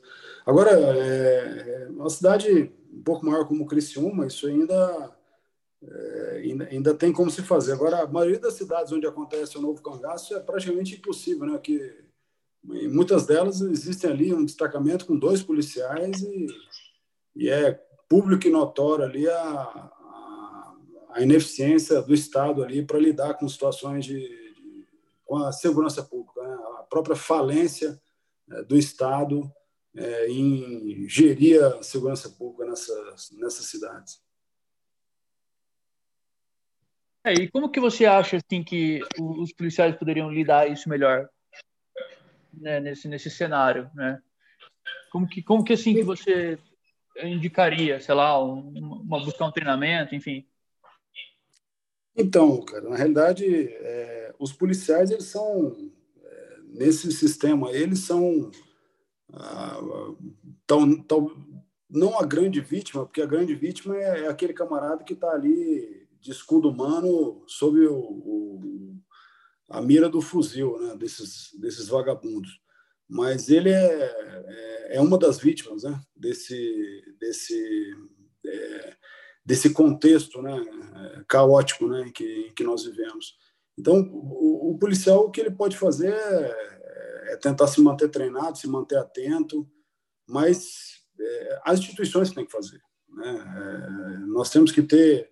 O policial, por mais que ele queira se manter treinado, como é que ele vai se manter treinado se ele trabalha 24 horas é, e não é disponibilizado, treino, disponibilizado treinamento para ele? Ele fica num plantão de, sei lá, 24 72, ou que seja um plantão mais leve, é, não tem é, munição para fazer treinamento, não tem equipamento, não tem uma arma longa, não tem uma mira holográfica, não tem um, um, um óculos de visão noturna.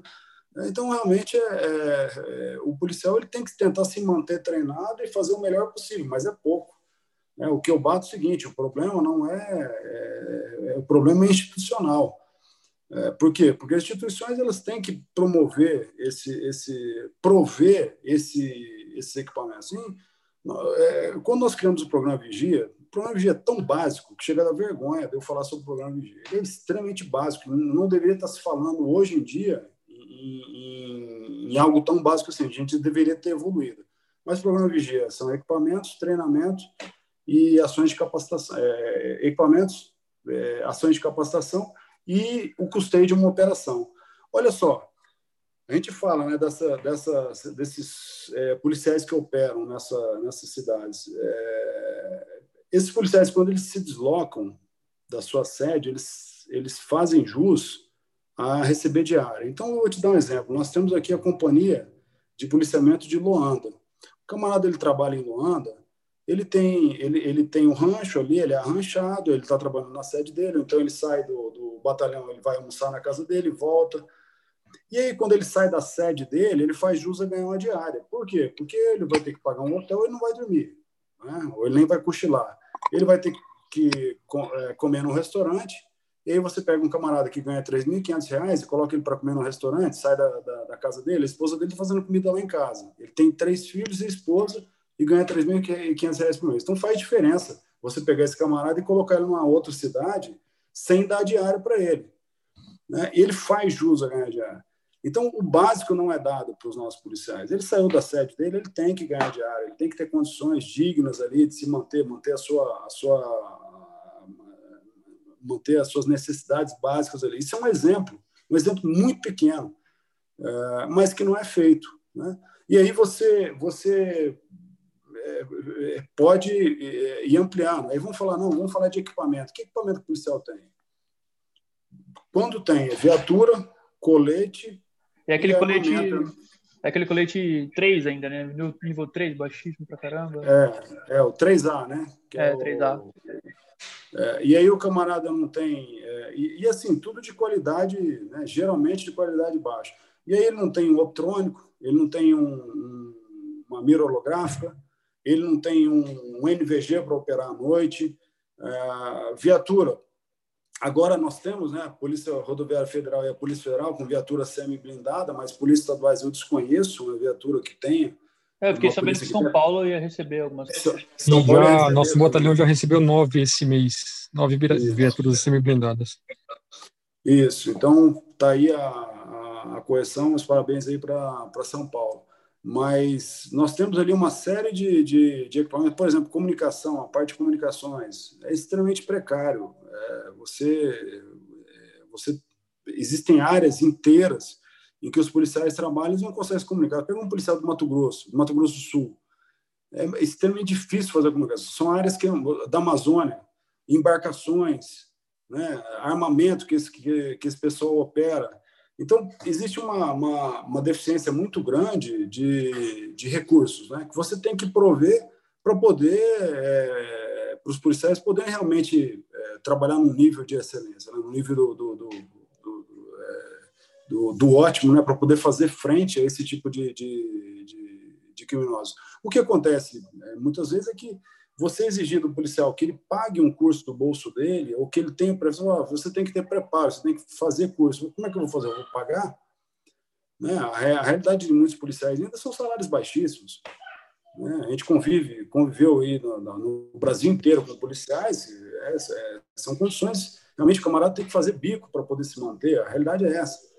Né? Então, é, o que eu acredito é o seguinte, que, é, que, que é a questão do treinamento, do equipamento, e do custeio das operações é institucional, instituições que têm que prover isso. Né? Sim, com certeza.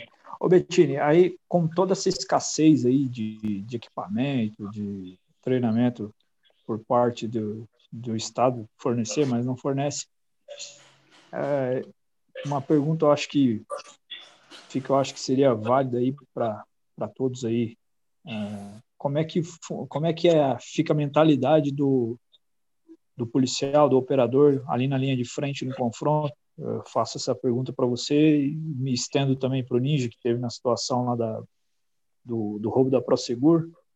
É, como é que fica a mentalidade diante de um cenário desse e pós um cenário desse? É, a, na realidade, eu, eu tenho a, a, a sorte, né,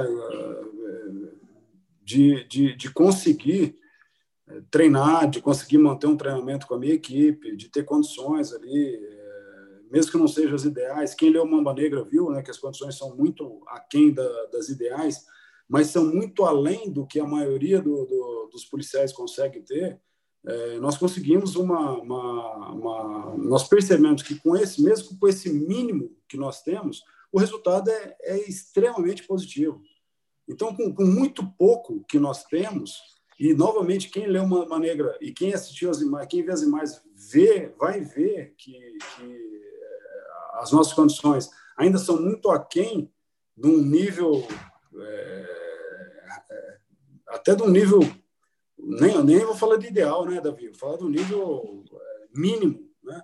É aquém do mínimo. Mesmo assim, o nosso rendimento, o rendimento do policial brasileiro é muito acima do que é oferecido para ele. Então, o que eu estou querendo dizer? Que a melhoria é exponencial.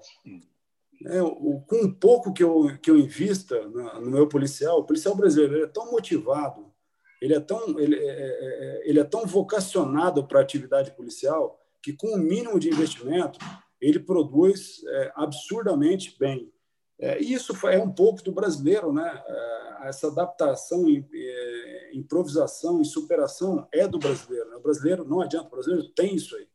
Né? E nós conseguimos, como, como policiais, de um modo geral, no Brasil, conseguimos resultados excelentes com trabalhando em, condições mínimas, mas nós precisamos dar para os policiais essas condições mínimas. E as condições mínimas não tem que ser para um grupo ou para outro grupo. Tem que ser todos os policiais, tem que ter essas condições mínimas. O, o, o, a grande questão que nós colocamos é essa. Né? nós não, precisamos, não podemos trabalhar, pô, nós precisamos trazer para um mínimo de condições operacionais é, todos os policiais. Nós não podemos ficar trabalhando com um grupo ou outro grupo tendo condições excelentes né? e o restante ali com condições subhumanas para trabalhar. Então, a, a, a observação que eu faço é essa é, com um pouco de, de, de, investimento, investimento certo, investimento correto, né? investimento no que tem que ser feito, o, investimento e valorização de quem precisa ser valorizado, os nossos policiais conseguem é, é responder de uma maneira é, extremamente é, positiva.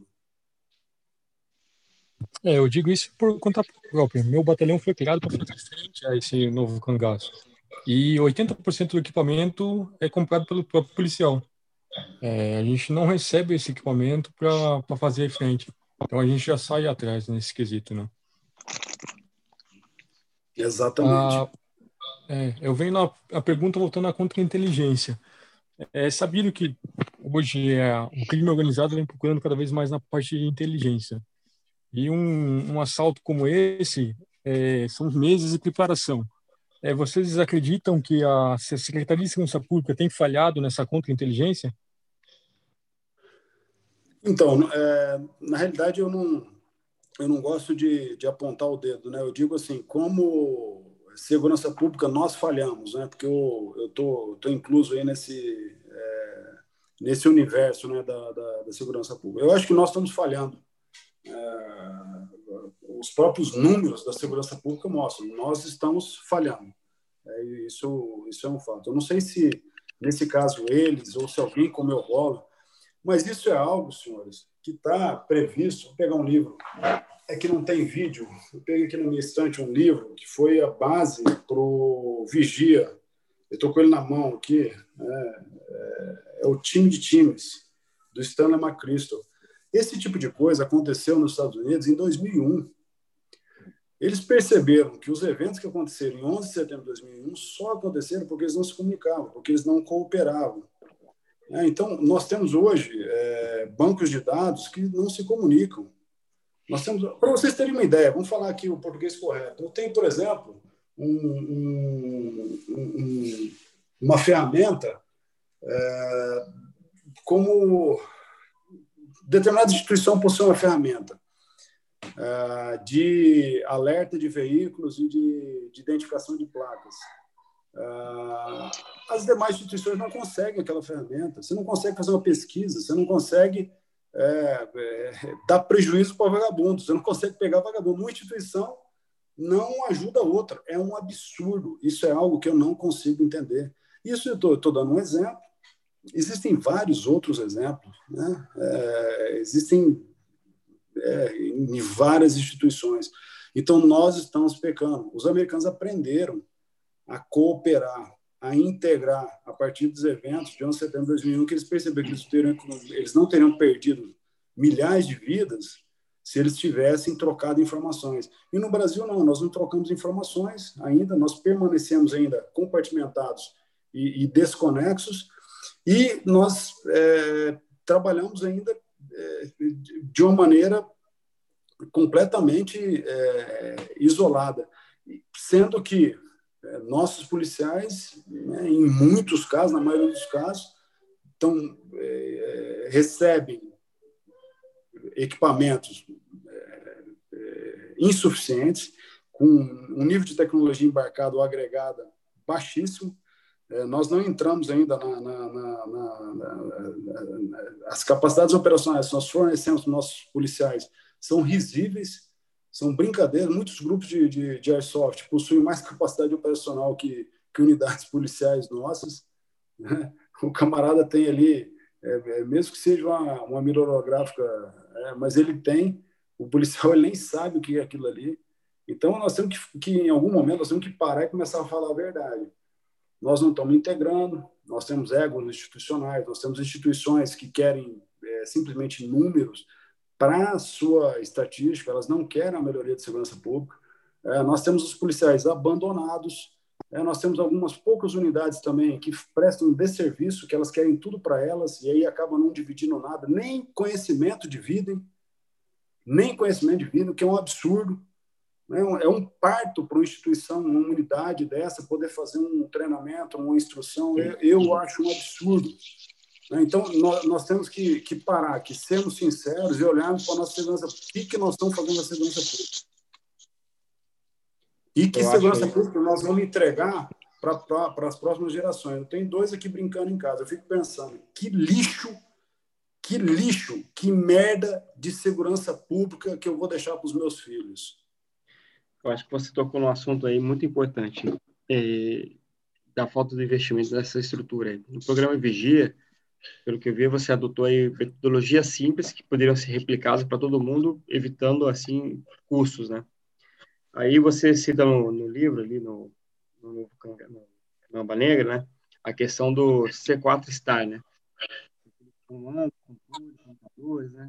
E, assim, isso é uma, uma, uma parte, fazer duas perguntas, né? A primeira pergunta é sobre comando e controle. É, a gente até aqui no Brasil mal tem comando e controle. É difícil ter só o, C, o, o C2, né? Que já é uma situação bem básica. E o C4 Star é um negócio altíssimo nível. E, o que você enxerga desse, desse, desse emprego, nesse, desse conceito aqui no nosso país, no âmbito policial? E, e se a gente está adotando esse, esse processo ou é um negócio de, de longuíssimo prazo? Putz, Ninja cara, também pode, pode meter o bedelho aí, Ninja. É, cara, vou, vou te falar do, do programa Vigia. É, o C4 Star, né? quando nós falamos de capacidades operacionais, é, é, é assim, é, vem à mente o C4 Star, né? comunicações, comando, controle, computadores, inteligência, observação, reconhecimento, aquisição de alvos. É só isso que eu quero que minhas equipes tenham.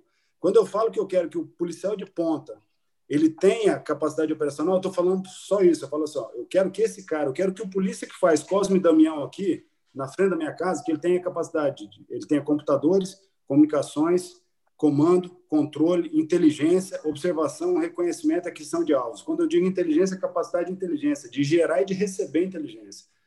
Como é que nós fizemos isso no âmbito do Vigia? Simples. Nós é, escolhemos, por exemplo, não escolhemos, nós adotamos um sistema de comunicações comando e controle que já existe, que é o CISFRON do Exército Brasileiro, que é o sistema PCO 25, que é o mesmo que, que São Paulo utiliza. Se eu não me engano, São Paulo utiliza 174 MHz e o do Exército Brasileiro em 800 MHz. Desculpe.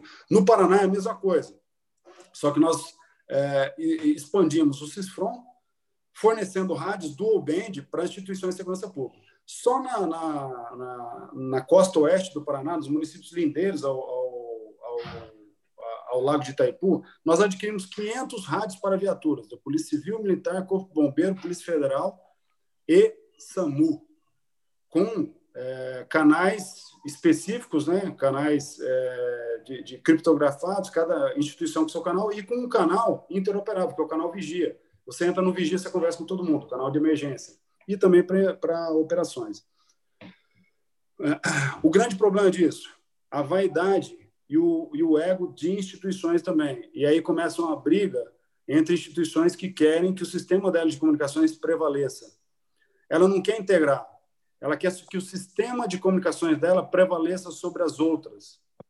Ela não quer ter um rádio, ela não está pensando no camarada da ponta ter um rádio para conversar, ou para pedir apoio, ou para sarquear alguém, ou para solicitar uma informação de um monte de dados específico, ou que a unidade que, que, que esteja ali é, despachando né, com as ocorrências, que ela tenha o comando e controle, ela sabe o georreferenciamento, por exemplo, daquela, da, daquela viatura ou daquele policial, ou que o, o rádio daquele policial esteja dispositivo, é, equipado com aquele dispositivo do officer down, quando o, policial, o rádio cai na horizontal, o, o rádio avisa o despacho, o despacho entra em contato com, com o operador para saber se está tudo bem, se ele tomou um tiro, se ele caiu, se está com algum problema. Né? E nós conseguimos tudo isso em tempo recorde. Como? Fazendo acordo de cooperação técnica com o Exército. O Exército já faz isso. Nós não precisamos inventar a roda. Eu estou falando para a fronteira, tá? Estou falando para a faixa de fronteira. 150 quilômetros de faixa de fronteira para operar desde Foz do Iguaçu até em, em Quari. Quari está mais, está mil quilômetros de fronteira, mas nós consideramos ali um, um, uma região de fronteira. Porque se eu for considerar 150 quilômetros para a Amazônia, não estou considerando nada. Eu tenho que considerar ali, um, fazer uma nova consideração, que é, no caso, a, a questão radial. Eu considero a calha do Rio Solimões, até chegar em Manaus para a minha fronteira. Então, nós temos essa, essa, essas capacidades é, prontas já. Nós temos é, é, é o processo de. Nós sugerimos, e, e, parece que conseguimos lá, tem, tem no Ministério da Justiça, tem, tem um pessoal muito bom, é, tem um, Davi, que é, que é um dos, dos é, coordenadores da parte de orçamento e finança, é, e, e, e, nós sugerimos, ele comprou, ele gostou dessa ideia de fazer um, um, uma prateleira eletrônica, fazer um compras, né? eu, eu, criar atas de registro de preço é, para todo o Brasil e deixar lá pronta, porque os estados têm uma dificuldade muito grande em adquirir é, esses equipamentos. Então, por exemplo, muitas vezes você tem até um, uma possibilidade de conseguir recursos para comprar um eletrônico, mas o Estado não consegue fazer aquela questão dentro de um ano, dentro de um, de um, de um ano fiscal. Uh, nós temos a possibilidade, hoje em dia, você tem é, cada deputado com aproximadamente 12 milhões em emendas. Metade disso aí deixa para a saúde. Você tem o restante disso aí, ele pode empregar em, em, em, vários outros setores. Um deles é a segurança pública. Nós temos, por exemplo, um deputado, Luiz Felipe de Orleans Bragança, deputado de São Paulo. Sem o conhecer, nunca conheci, nunca conversei, só li o livro dele, por coincidência. Me liga lá no, no, no, na minha sala, a secretária dele dizendo que ele queria investir no Vigia. Eu falei, quanto que ele quer investir? Ele tem 1 milhão e 400. O que, que eu fiz na hora? Contato com o Exército Brasileiro, Secongex, tinha uma aquisição de optrônicos, de óculos de visão noturna em Washington, repassamos a, a, a, a, emenda parlamentar desse deputado e fizemos a aquisição em Washington. O Exército Brasileiro fez a aquisição. Não fiz nada, não fizemos nada lá. Simplesmente repassamos dinheiro via TED, termo de execução descentralizada. Esse equipamento vai chegar, são 70 óculos de noturno que vão chegar agora em maio e vão ser distribuídos pelo programa Vigia. Nós adquirimos com o Exército Brasileiro, com a emenda parlamentar do Luiz Felipe de Orlando Bragança. Até, até uma questão interessante que eu perguntei para a secretária dele, mas aonde que o deputado, em que estado que ele quer investir?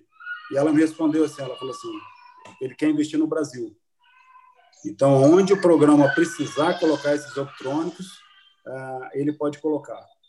Uh, enfim, nós temos é, a possibilidade de utilizar essas emendas parlamentares, de trazer esses, esses deputados, esses políticos, para empregarem o recurso né, de uma maneira sistêmica, dentro de um programa, dentro de algo né, é, é, mais consistente. Por exemplo, utilizando ali o, essas capacidades operacionais, o C4 Star.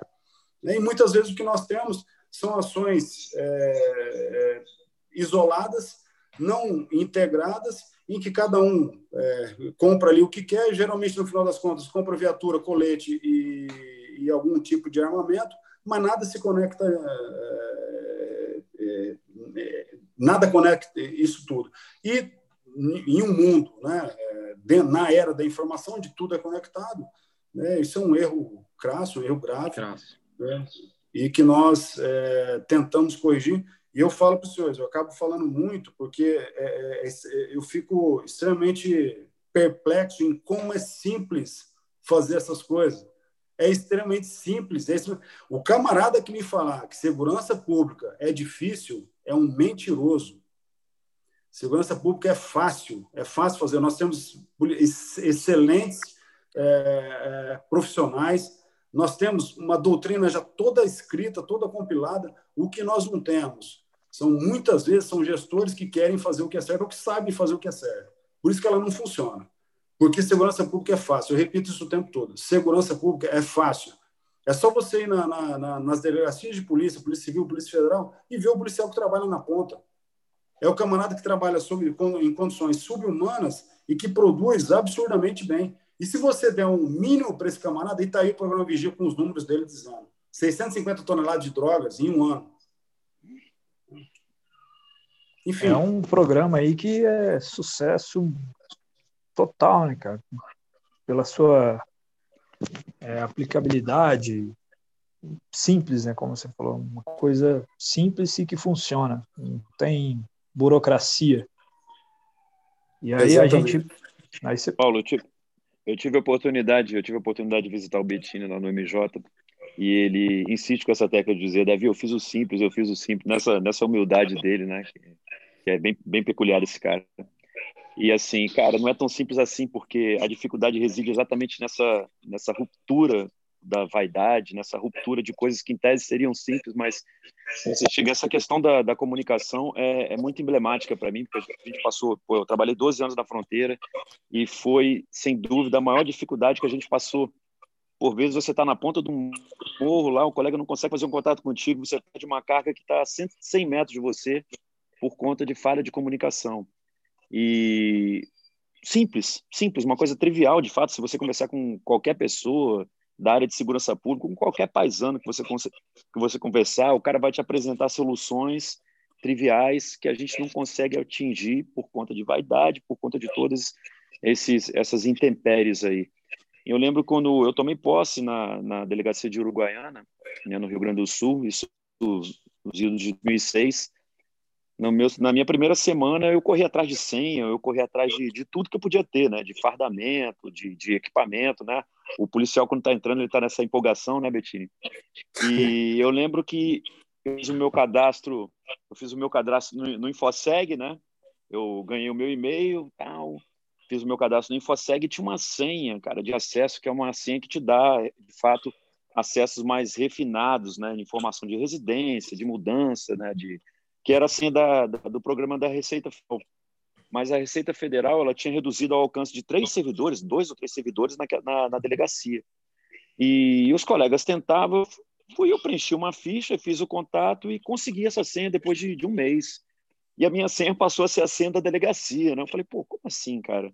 Né? Como é que um, um programa importante, com, com, com, esse alcance, com essa precisão, um programa que vai te dizer se de fato aquele alvo está ali na casa dele, ou se aquele cara já mudou depois de dois anos, né? uma, uma ferramenta que de repente pode salvar a tua vida, a vida da tua equipe, ela, não, ela é compartimentada em um órgão, seja assim, é, é, não só não estou te falando da Receita Federal, outros órgãos também, enfim, é, é esse apego que, que, que, os órgãos têm, essa questão de vaidade, de números, si, né? Pô, mas espera lá, se eu participar desse, desse, desse projeto do Bettini, eu vou estar tá inserido em uma, apreensão do programa do Bettini, entendeu? Nós, nós temos as nossas demandas próprias aqui, as nossas questões de aumento salarial, as nossas questões de, os nossos pleitos, né, da, do nosso órgão, a gente precisa de números próprios, né? A gente precisa individuar para apresentar no, no, no, contexto estadual esses números, para que a gente consiga o que a gente quer também. Então, o interesse a, a, em resolver o problema da segurança pública passa a ser secundário. Né? E, enfim, é, por isso que eu, que, eu, que, eu, que eu reitero, o simples parece não, não é tão simples assim. Né? Por, de fato, se a gente sentar ali na cadeira e parar para pensar uma hora ou duas, de repente você conseguiria. Se o mundo fosse ideal, né, dentro do, das condições normais de temperatura e pressão, a gente resolveria o problema da segurança pública no ano de 2020. Mas tem muita coisa, né, Bettini? Tem muita coisa para ser corrigida. Espero que 2021 traga é, coisas, situações melhores, né, surpresas melhores do que Covid, a tua saída, que eu confesso que foi uma coisa que impactou. Cheguei em casa que minha mulher teve que aguentar o meu mau humor durante um tempo aqui, que ela sabe o tanto que eu gosto de você como pessoa e como, como profissional. Mas é, vamos torcer por dias melhores, né, meu irmão? É, é muitas vezes o, o, fácil é o contrário do simples, né? Então você, você tem o você tem o simples ali, cara, mas não é tão fácil fazer não. Aquele negócio, né? É, é simples, mas as pessoas complicam, né? O simples, é, né? o simples e um o simples e um sistema totalmente é, burocrático é, é, uma luta, uma luta incansável. Né? É. E um sistema feito, é, é, o sistema se retroalimenta, cara. Quando você tem ali o, o, o sistema, é, é, é quem está no topo do sistema está no sistema para usar o sistema para ir mais para o topo ainda. Né? Então o camarada ele quer um cargo, ele quer isso, ele quer aquilo. Então é, é, é, é, rapidamente ali, uma das coisas que eu, que eu percebi é que você tem que, tem que falar a linguagem, cara. Tem que falar a linguagem dos caras ali, que é submeter essa. essa é, se enquadrar, né? Se você traz um negócio realmente desenquadrado, como é o Vigia, né? A ideia do Vigia é uma ideia de, de subverter esse sistema que, que, que faz isso que a gente falou, que prioriza as unidades centrais, que prioriza é, que elitiza ali o, a segurança pública, que cria né, esses grupos, essa né, o vigia não, o vigia ele pega lá e, e coloca um, um soldado lá da, da Polícia Militar Rodoviária do interior lá de, de, de, de é, como é que é o nome dessa? De Mundo Novo, fazendo um curso com unidade de forças especiais do Exército Norte-Americano em Brasília. E aí isso subverte o sistema, meus amigos. Isso aí, é, o sistema ele, ele chega arrepia com isso aí, né? Quando eu digo sistema, eu digo a, a, a essa, esses, esses lobos velhos, né? Que, que ainda se mantêm na, na, na, e, se, e, vão criando outros, né? Lobos novinhos, né? É, são essas figuras que eu falei aí, que muitas vezes são as virgens, né? Que falam sobre sexo, mas falam de maneira desinibida e parece até que eles são é, desenrolados no assunto, mas não são. É, e acaba que esse sistema ele vai se se, se retroalimentando, né? Tá ouvindo aí? Faz lembrar aquela cena. Tô ouvindo, tô ouvindo os pequenininhos. O alemãozinho, cadê o alemãozinho? Pega ele depois. Aí. O alemãozinho tá aqui, cara. Ele tá, ficou bravo agora. Acelera. Eu tô ouvindo, tô ouvindo. Já, daqui a pouco tu vai ter que dar baixo aí, né? É. Ô, Betinho, tu sabe o que, que eu lembro, cara? Eu lembro daquela cena do, do filme do Tropa de Elite, que tá os dois lá, o, o, os dois maluquinhos que fizeram o Matias, né, e o outro, e o Neto, né, que fizeram o curso do Bop. É. Aquela cena que eles levam na boate o, o Fábio, né, e conversa com ele, cara, a gente vai resolver o problema da unidade. A gente vai comprar essas peças todas para viatura. A gente vai pegar o dinheiro lá, aquele dinheiro que, que o comando recebia, né? No filme, aquele é, que o cara ia recolher junto às lojas, o arrego, do bicho, aquela coisa do bicho, do bicho. É, a gente vai pegar o a gente, a gente vai pegar o dinheiro do arrego e a gente vai comprar as peças todas, a gente vai comprar um motor para as viaturas, tal, a gente vai resolver o problema. Aí o Fábio para assim, tá, mas quanto é que eu vou receber disso aí? O cara fala, porra, tu não vai receber, quer, receber o quê, cara? A gente vai arrumar as viaturas, tu tá maluco? Porra, tu, tu quer me fuder, cara? Como assim? Então, eu não vou receber nada, vocês estão querendo me dar o golpe, vocês vão pegar a porra dessa grana sozinho, né? Em suma, você é o Matias, meu velho.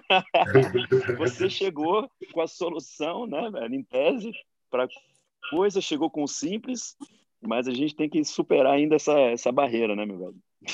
Sim, sim. Vamos, vamos, a gente não pode perder esperança na Davi. É, não pode. Ah, não pode, meu irmão. A esperança é a última que morre e se ela morrer, tem que manter do mesmo jeito, que é foda. É, o, o, uma comparação histórica que uma vez eu até comentei com um amigo meu, que, tipo, ele é bem fã dos Estados Unidos, né? Tudo que ele fala, ah, mas nos Estados Unidos, Estados Unidos, do tipo, cara, os Estados Unidos, ele tinha esse mesmo problema, né? Você pega lá os Estados Unidos dos anos 20 até os anos 80, a máfia lá tinha um poder tremendo, sabe? Eles só conseguiram é, acabar com essa, com essa corrupção e com tudo que a máfia fazia depois de anos e anos trabalhando junto nesse esquema de integração entre agências e comunicação, e, enfim, é uma coisa que um dia eu acho que a gente chega lá. Eu acho que, que é, tem chance para a gente ainda. Não, eu acredito Betina, nisso também. Ô, Betina, aproveitando o gancho aí, falando é, sobre comunicações, coisas que você e o Ninja falaram, é, a metodologia do F3EAD, ela foi muito bem aplicada na, foi, no programa Vigia? Foi. O, o, na realidade, assim, o F3AD, né? o Find, Fix, Finish, Exploit, Analyse, Diffuse. Né? É, é, é, find, Fix, Finish é encontrar, fixar seu alvo, finalizar, finalizar sua missão, explorar e analisar. Até 2001, é, os americanos eles faziam, né, o ciclo era F3EA, parava no A, e analisar. É o que nós fazemos hoje em dia, via de regra. Então, nós temos uma unidade de inteligência, ela analisa aquilo ali. Para difundir, meu amigo, para difundir é um parto, cara. Existem aqueles canais de inteligência que a informação entra e ela só transita no canal técnico e tal. Então, existe toda essa burocracia é, para se fazer inteligência para ela circular. E a ideia do F3EAD é trazer o difundir. O D ele fica mais importante do que o restante do ciclo todo, porque se você chegar no A, que é o analisar, e não difundir, você perde informação. E um mundo é, conectado como o nosso, é, na era da, da, da, informação, onde as coisas acontecem na velocidade de um clique, você perder um dia, você perdeu o valor da informação. Então, aquela máxima né, do, do Francis Bacon, né, de conhecimento é poder, ela, to, ela se torna sem... É, sem sentido na era da informação. O que tem sentido hoje é transmitir informação. Trans, transmissão de conhecimento é poder hoje em dia. Então, o F3EAD ele faz isso. É, ele busca isso aí. Só que isso é um processo, né? É um processo que você busca é, integrar as instituições, conectar a inteligência com operações. É, nós fizemos isso, é, posso dizer, de uma maneira muito ágil é, e uma maneira muito, é, muito interessante no programa Vigia. Deu muito certo, muito certo, muitas apreensões, um, um verdadeiro coro na, na, na, na criminalidade. Só que, como eu falei, é um processo é um processo que ele, ele, ele, ele tem que é, ele mexe na cultura das instituições né? E, e esse processo ele tem que ser induzido. Você tem que induzir essa troca de informações porque se você não induzir a instituição por ela ela não quer. Ela quer para ela entendeu? É, então isso aí tem tem que ter maneiras de se induzir de se estimular essa essa troca de informações. E a partir do momento que se instala o F3EAD é, quer dizer que as instituições elas analisam as informações e fazem todo o ciclo e difundem as informações, os resultados eles começam a, a, crescer, a crescer, de maneira exponencial e nós podemos é, constatar isso é, ao longo do programa Vigia. É uma ligação perfeita entre inteligência e operações, né? Porque a é, inteligência ela, ela, abastece a todo momento ali com conhecimento e pro, pro querendo para o tomador de decisão e isso já vai diretamente para a operação, né? para o operador. Né? Então é bastante isso. importante isso. E o contrário também, Paulo. É, na realidade, eu estava até conversando com um analista, tá, ele está até no, no livro do Nova Negro César, é, a importância das operações é, alimentar a inteligência. É, é, um ciclo realmente que acontece. É, a, a, as operações elas são os olhos da, da inteligência. Ela que está na rua, ela que está fazendo contato. As operações que tem aquele feeling, que tem aquele sentimento, que olha no olho do, do, do criminoso ou que olha no olho daquele, daquela pessoa que está dando informação. Então é, é, realmente um ciclo. É muito importante a, a, essa retroalimentação. A inteligência está passando informações para a operação por isso que nós falamos da, da capacidade disruptiva, né? a fusão entre inteligência e operações. E eu vou ter que, daqui a pouco, eu já vou ter que sair, porque meu alemãozinho, ele está ele Não, tá tranquilo, bravo. A gente, né? a gente encerra daqui a pouco. Só vou fazer acho, mais uma pergunta aí, se alguém tiver mais aí também. A gente já, para encerrar já. É, essa questão aí de operação, uma operação alimenta inteligência, inteligência aumenta, alimenta operação. É, a gente vê hoje, eu não sei se é a sua opinião, mas eu gostaria de saber a sua, do, do, do Ninja também, que a gente vê que hoje em dia, vamos colocar aí as unidades de operações especiais, muitos operadores é, não sabem o básico de inteligência. É, eu vejo que falta, tem uma certa, uma certa limitação, porque o Estado não dá o devido treinamento, devido preparo para o operador. É, e isso, isso deveria ser um cenário que tem que mudar aí urgentemente, principalmente na, nos cenários atuais, né? É, o que, que você acha sobre isso, mais ou menos?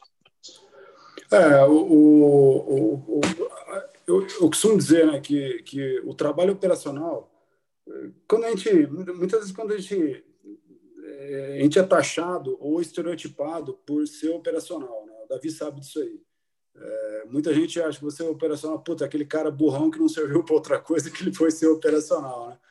É, esse, esse, esse, a gente dá, dá risada porque assim, as operações é, elas são um trabalho extremamente complexo, você tem que estudar o tempo todo.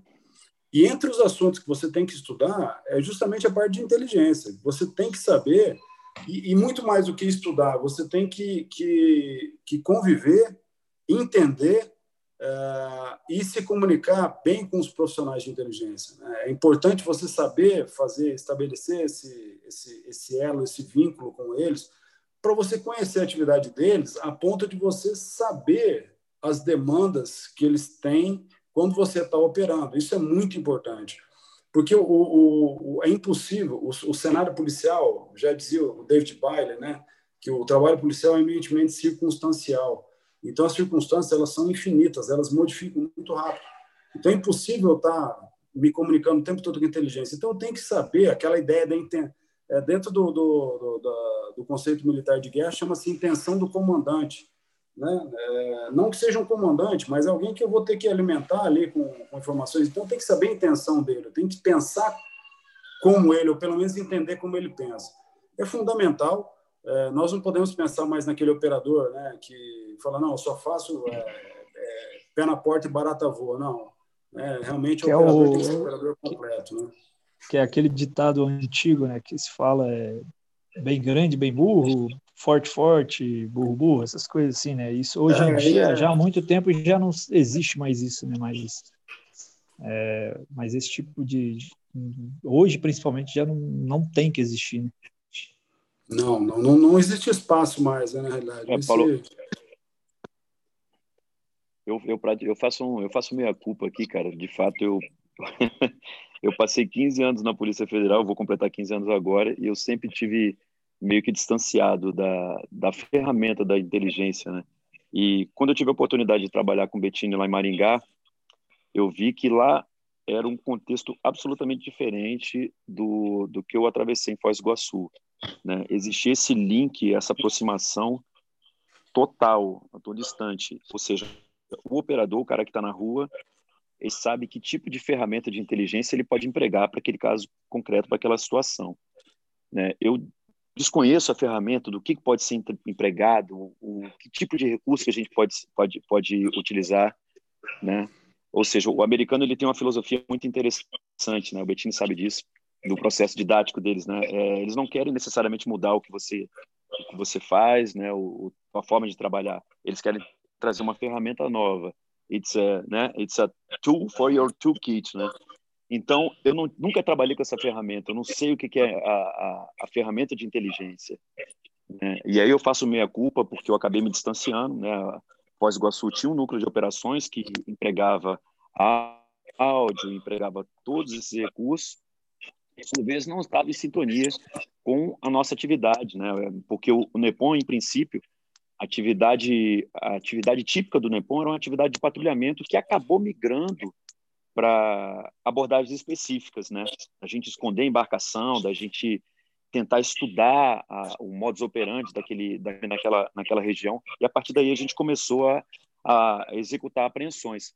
Ocorre que, por muitas vezes, você acaba abordando um cidadão que já está já tá sendo investigado ali, como aconteceu, Betinho, no caso da, da Prosegur. Um dos elementos que estava envolvido, um dos elementos que, que foi preso, né, é, vagabundo conhecido aí do, do PCC, o cara teve no episódio da, do assalto lá de Campinas também.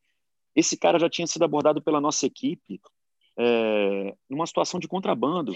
Cara, veja você, o cara ele estava de batedor dentro do carro dele, a nossa equipe abordou o cara, né, viu o documento, assim, notou que a situação de fato era estranha, o cara acabou sendo liberado. Esse cara acabou depois participando de um assalto da dimensão que foi né, o assalto da, da, da agência da Prosegur. Isso eu fiquei sabendo pelo Matias, cara, que é o cara é, uma, é um, um expoente que a gente tem de crimes aqui contra o patrimônio em Brasília. Eu, é, eu tenho o livro dele aqui, até o livro do, do Matias, do colega.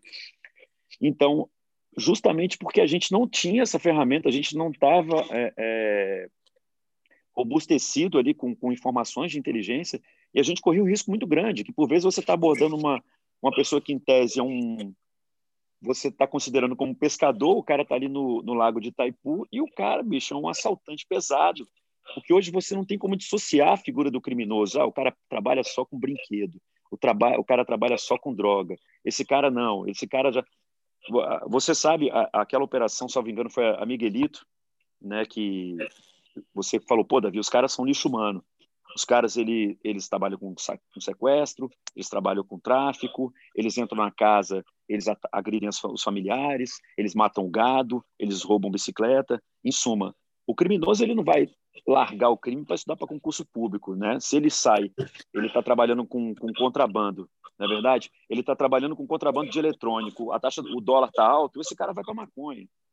Aí a maconha de repente não está na época da safra, esse cara vai para o cigarro. Né? Então, eles migram de um crime para o outro. Ou seja, a criminalidade está evoluindo, a gente não pode ficar é, é, distanciado de, de, desse tipo de ferramenta de inteligência, sem saber com o que, que o nosso criminoso está trabalhando, né? sem saber com que tipo de criminoso que a gente está lidando. Então, mais uma vez, eu faço, eu de fato, eu acabei distanciado das, das, da, da operação de inteligência e, e, e vi o quanto isso foi importante, cara, para o desenvolvimento da delegacia de Maringá, né? Também mérito seu, também vocês é, se uniram num, num núcleo que envolvia, poxa, Dias, pessoas do Quilar dele, do, do Carré, você, é, é, colegas de ponta muito bons e o mais uma vez o simples que deu certo, né? É o simples que deu certo. Uma equipe muito boa, né? Você falou ali o Dias, Carré, Fabiano, Calixto, Fábio, Ângela, César. Já juntou, juntou uma equipe ali que. E, e é interessante Bem dessa equipe, cara, a, a, característica mais interessante desse pessoal aí é a, a, a ausência de protagonismo, né, cara? São, são pessoas extremamente simples ali que isso aí ajuda muito. Talvez essa questão do protagonismo seja um problema grave que a gente tem né, na, na, nas instituições, né, Davi? Eu acho que, corroborando aí com vocês, dúvida, né, essa questão da inteligência é um, é um problema, assim, é o secretismo, né? Todo mundo acha que o pessoal da inteligência é o secreto, é o cara que quer descobrir dentro da própria instituição alguma coisa, né? A gente tem um ranço muito grande com essa situação. Enquanto que a gente deveria ensinar pelo menos o básico de inteligência para desde a nossa base, desde o mais moderno ali, do, agente recém-ingresso ao, ao soldado mais moderno, todo mundo tem que ter essa passagem de esse conhecimento, porque é uma ferramenta importante e agrega muito valor no trabalho um, um, simples conhecimento sobre o que, que é a importância da inteligência muda a visão do soldado que está na linha de frente, do agente, completamente. Eu, colaborando com, corroborando com o caso aí do Ninja, teve um, um, caso uma vez aqui no Rio de Janeiro, na Baía de Guanabara, que a gente, fazendo uma missão, né, escoltando ali o, a procissão marítima, o nosso militar foi abordado com, por dois pescadores, eles estavam dentro da área militar, né, nós abordamos eles, pedimos educadamente para o pessoal sair, né, e ele saiu no primeiro momento, depois ele reingressou para a área militar, né? E aí, pô, não, vamos prender, vamos levar para a capitania, né? Aí foi levar para a capitania, o cara pegou a faquinha dele lá e foi furar o bote. E aí conseguiu se safar, o cara saiu, caiu, na, caiu no mar, pegaram eles e prenderam eles, né?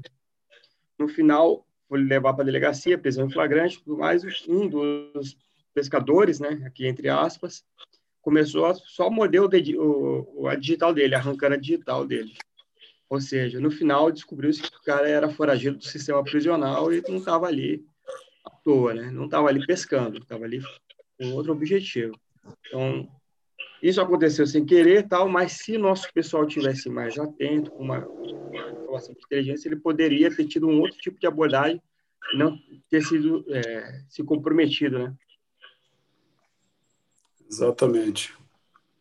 É, colaborando um pouco aí também com o tema, a questão de inteligência para o pessoal de ponta, ela vai além do, do da abordagem ali, de, de você é, saber fazer a ciência, ler a, o comportamento do cidadão, como ele como ele como ele está falando, por que está nervoso, vai também de uma análise é, no terreno em si, né? Seja em uma casa, você saber o, o que ali é, é relevante ou não para a operação, isso é, é, bastante importante. Mas uma outra coisa que eu digo que o setor de inteligência ele ele acaba ficando taxado é, por aquela questão de ser taxado como X9, cagueta e tal, tal, tal, dentro das unidades. É, isso vem muito da culpa do que do porque a, as inteligências, principalmente nas forças armadas, ela busca o quê? Ela busca investigar o soldado, ela, o soldado que está claro que tem que ser investigado, mas eles buscam complicar a vida do, do, do soldado, praça, em vez de bom, medir esforços maiores em situações que realmente tenham importância na, na segurança e na segurança da unidade ou da, da região em si, né?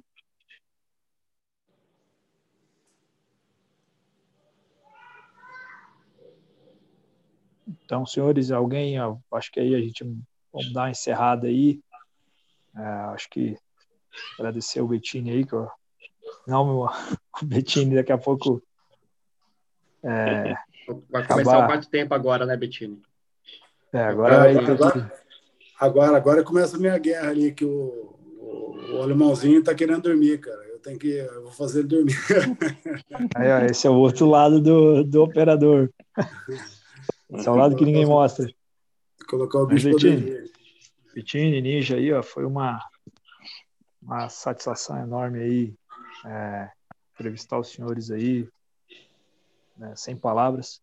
Acho que vai agregar muito, muito mesmo é, para o nosso público, o pessoal entender realmente como funciona, como funciona, como funciona o vigia, como funciona, como está funcionando o novo cangaço, é, a visão do operador, a integração entre inteligência e operação, inteligência e inteligência, isso é importantíssimo é, para o nosso cenário atual.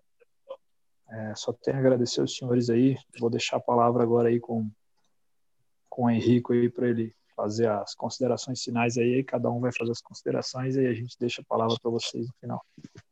Cara, sem palavras, eu, como eu disse, eu admiro muito o seu trabalho. Eu acho que é, você é, é, é sei lá, eu acho que se eu tivesse mais você no cenário, lutando também contra essas dificuldades que a gente expôs aqui, meu, é, pouparia o trabalho de 10 anos, que eu tenho certeza que, que vai demorar ainda para muita coisa acontecer. Eu acho que você é um exemplo a ser seguido, sem dúvida, cara. Muito obrigado pela oportunidade. Eu que, eu que agradeço aí, rapaziada. Eu agradeço. E uma alegria estar com vocês aqui e poder rever meu, meu amigo Davi, né, Davi? Mas, na verdade, eu sou um intruso aqui, né, Bettini? Mas qualquer palestra que você está participando, eu entro, eu sempre aprendo contigo. Quero desejar boa sorte para os colegas no projeto deles, muito legal. Que eles mantenham aí com os próximos convidados aí o, o alto nível né, do debate. É, e, e, é isso aí, meu irmão. Um, um abraço aí para Padri. A gente está tendo chance de se falar agora, né? Já que é tão, tão difícil, né, cara, dentro dessa nossa correria. Torcer para que Exato. você, quanto antes, volte, torcer para que você volte para Brasília para melhorar, melhorar o nível disso aqui novamente. É, agora, agora, agora tô... acabei de mudar aqui, mudei, mudei para outro, outro apartamento aqui, Davi. Então, vou recomeçar você... a vida aqui agora. A sua vida é um pêndulo, cara, é impressionante. É, é muito legal. Bom, obrigado aí. Dá, um, dá um abraço na Rui também. Petini Davi também queria agradecer a participação de vocês aí, é uma honra estar com vocês. Petini, eu já vou antecipando aqui, se quiser continuar o papo, a gente tem que falar dos seus livros aí. Eu comecei a ser, ler seu livro, o DF, em 2014, 2014, 2015, se não me engano, que eu comprei para ter aplicado dentro da minha, da minha organização militar esse conceito e aí tratar do, do quais os seus outros livros, do Cote, do Novo Cangaço, mais de, de forma detalhada, acho que vai, vai, agregar bastante. Davi também, agradecer aí a participação. É, ambos eu tive um pouco de contato, teve um curso ali no, do NEPOM que nós fizemos, de, é, na verdade a Embaixada Americana fez lá no Rio de Janeiro, é. Acho que tô lembrando de você, da guarda costeira americana é. lá, o Betinho estava também, é, nesse, né? Tava lá também. Esse louco, ele teve, o louco teve que ele teve que correr para Maringá para operação e voltou para o curso. Davi, segura que eu quero. Aliás, pois operação é. foi do antiterrorismo, né, Betinho?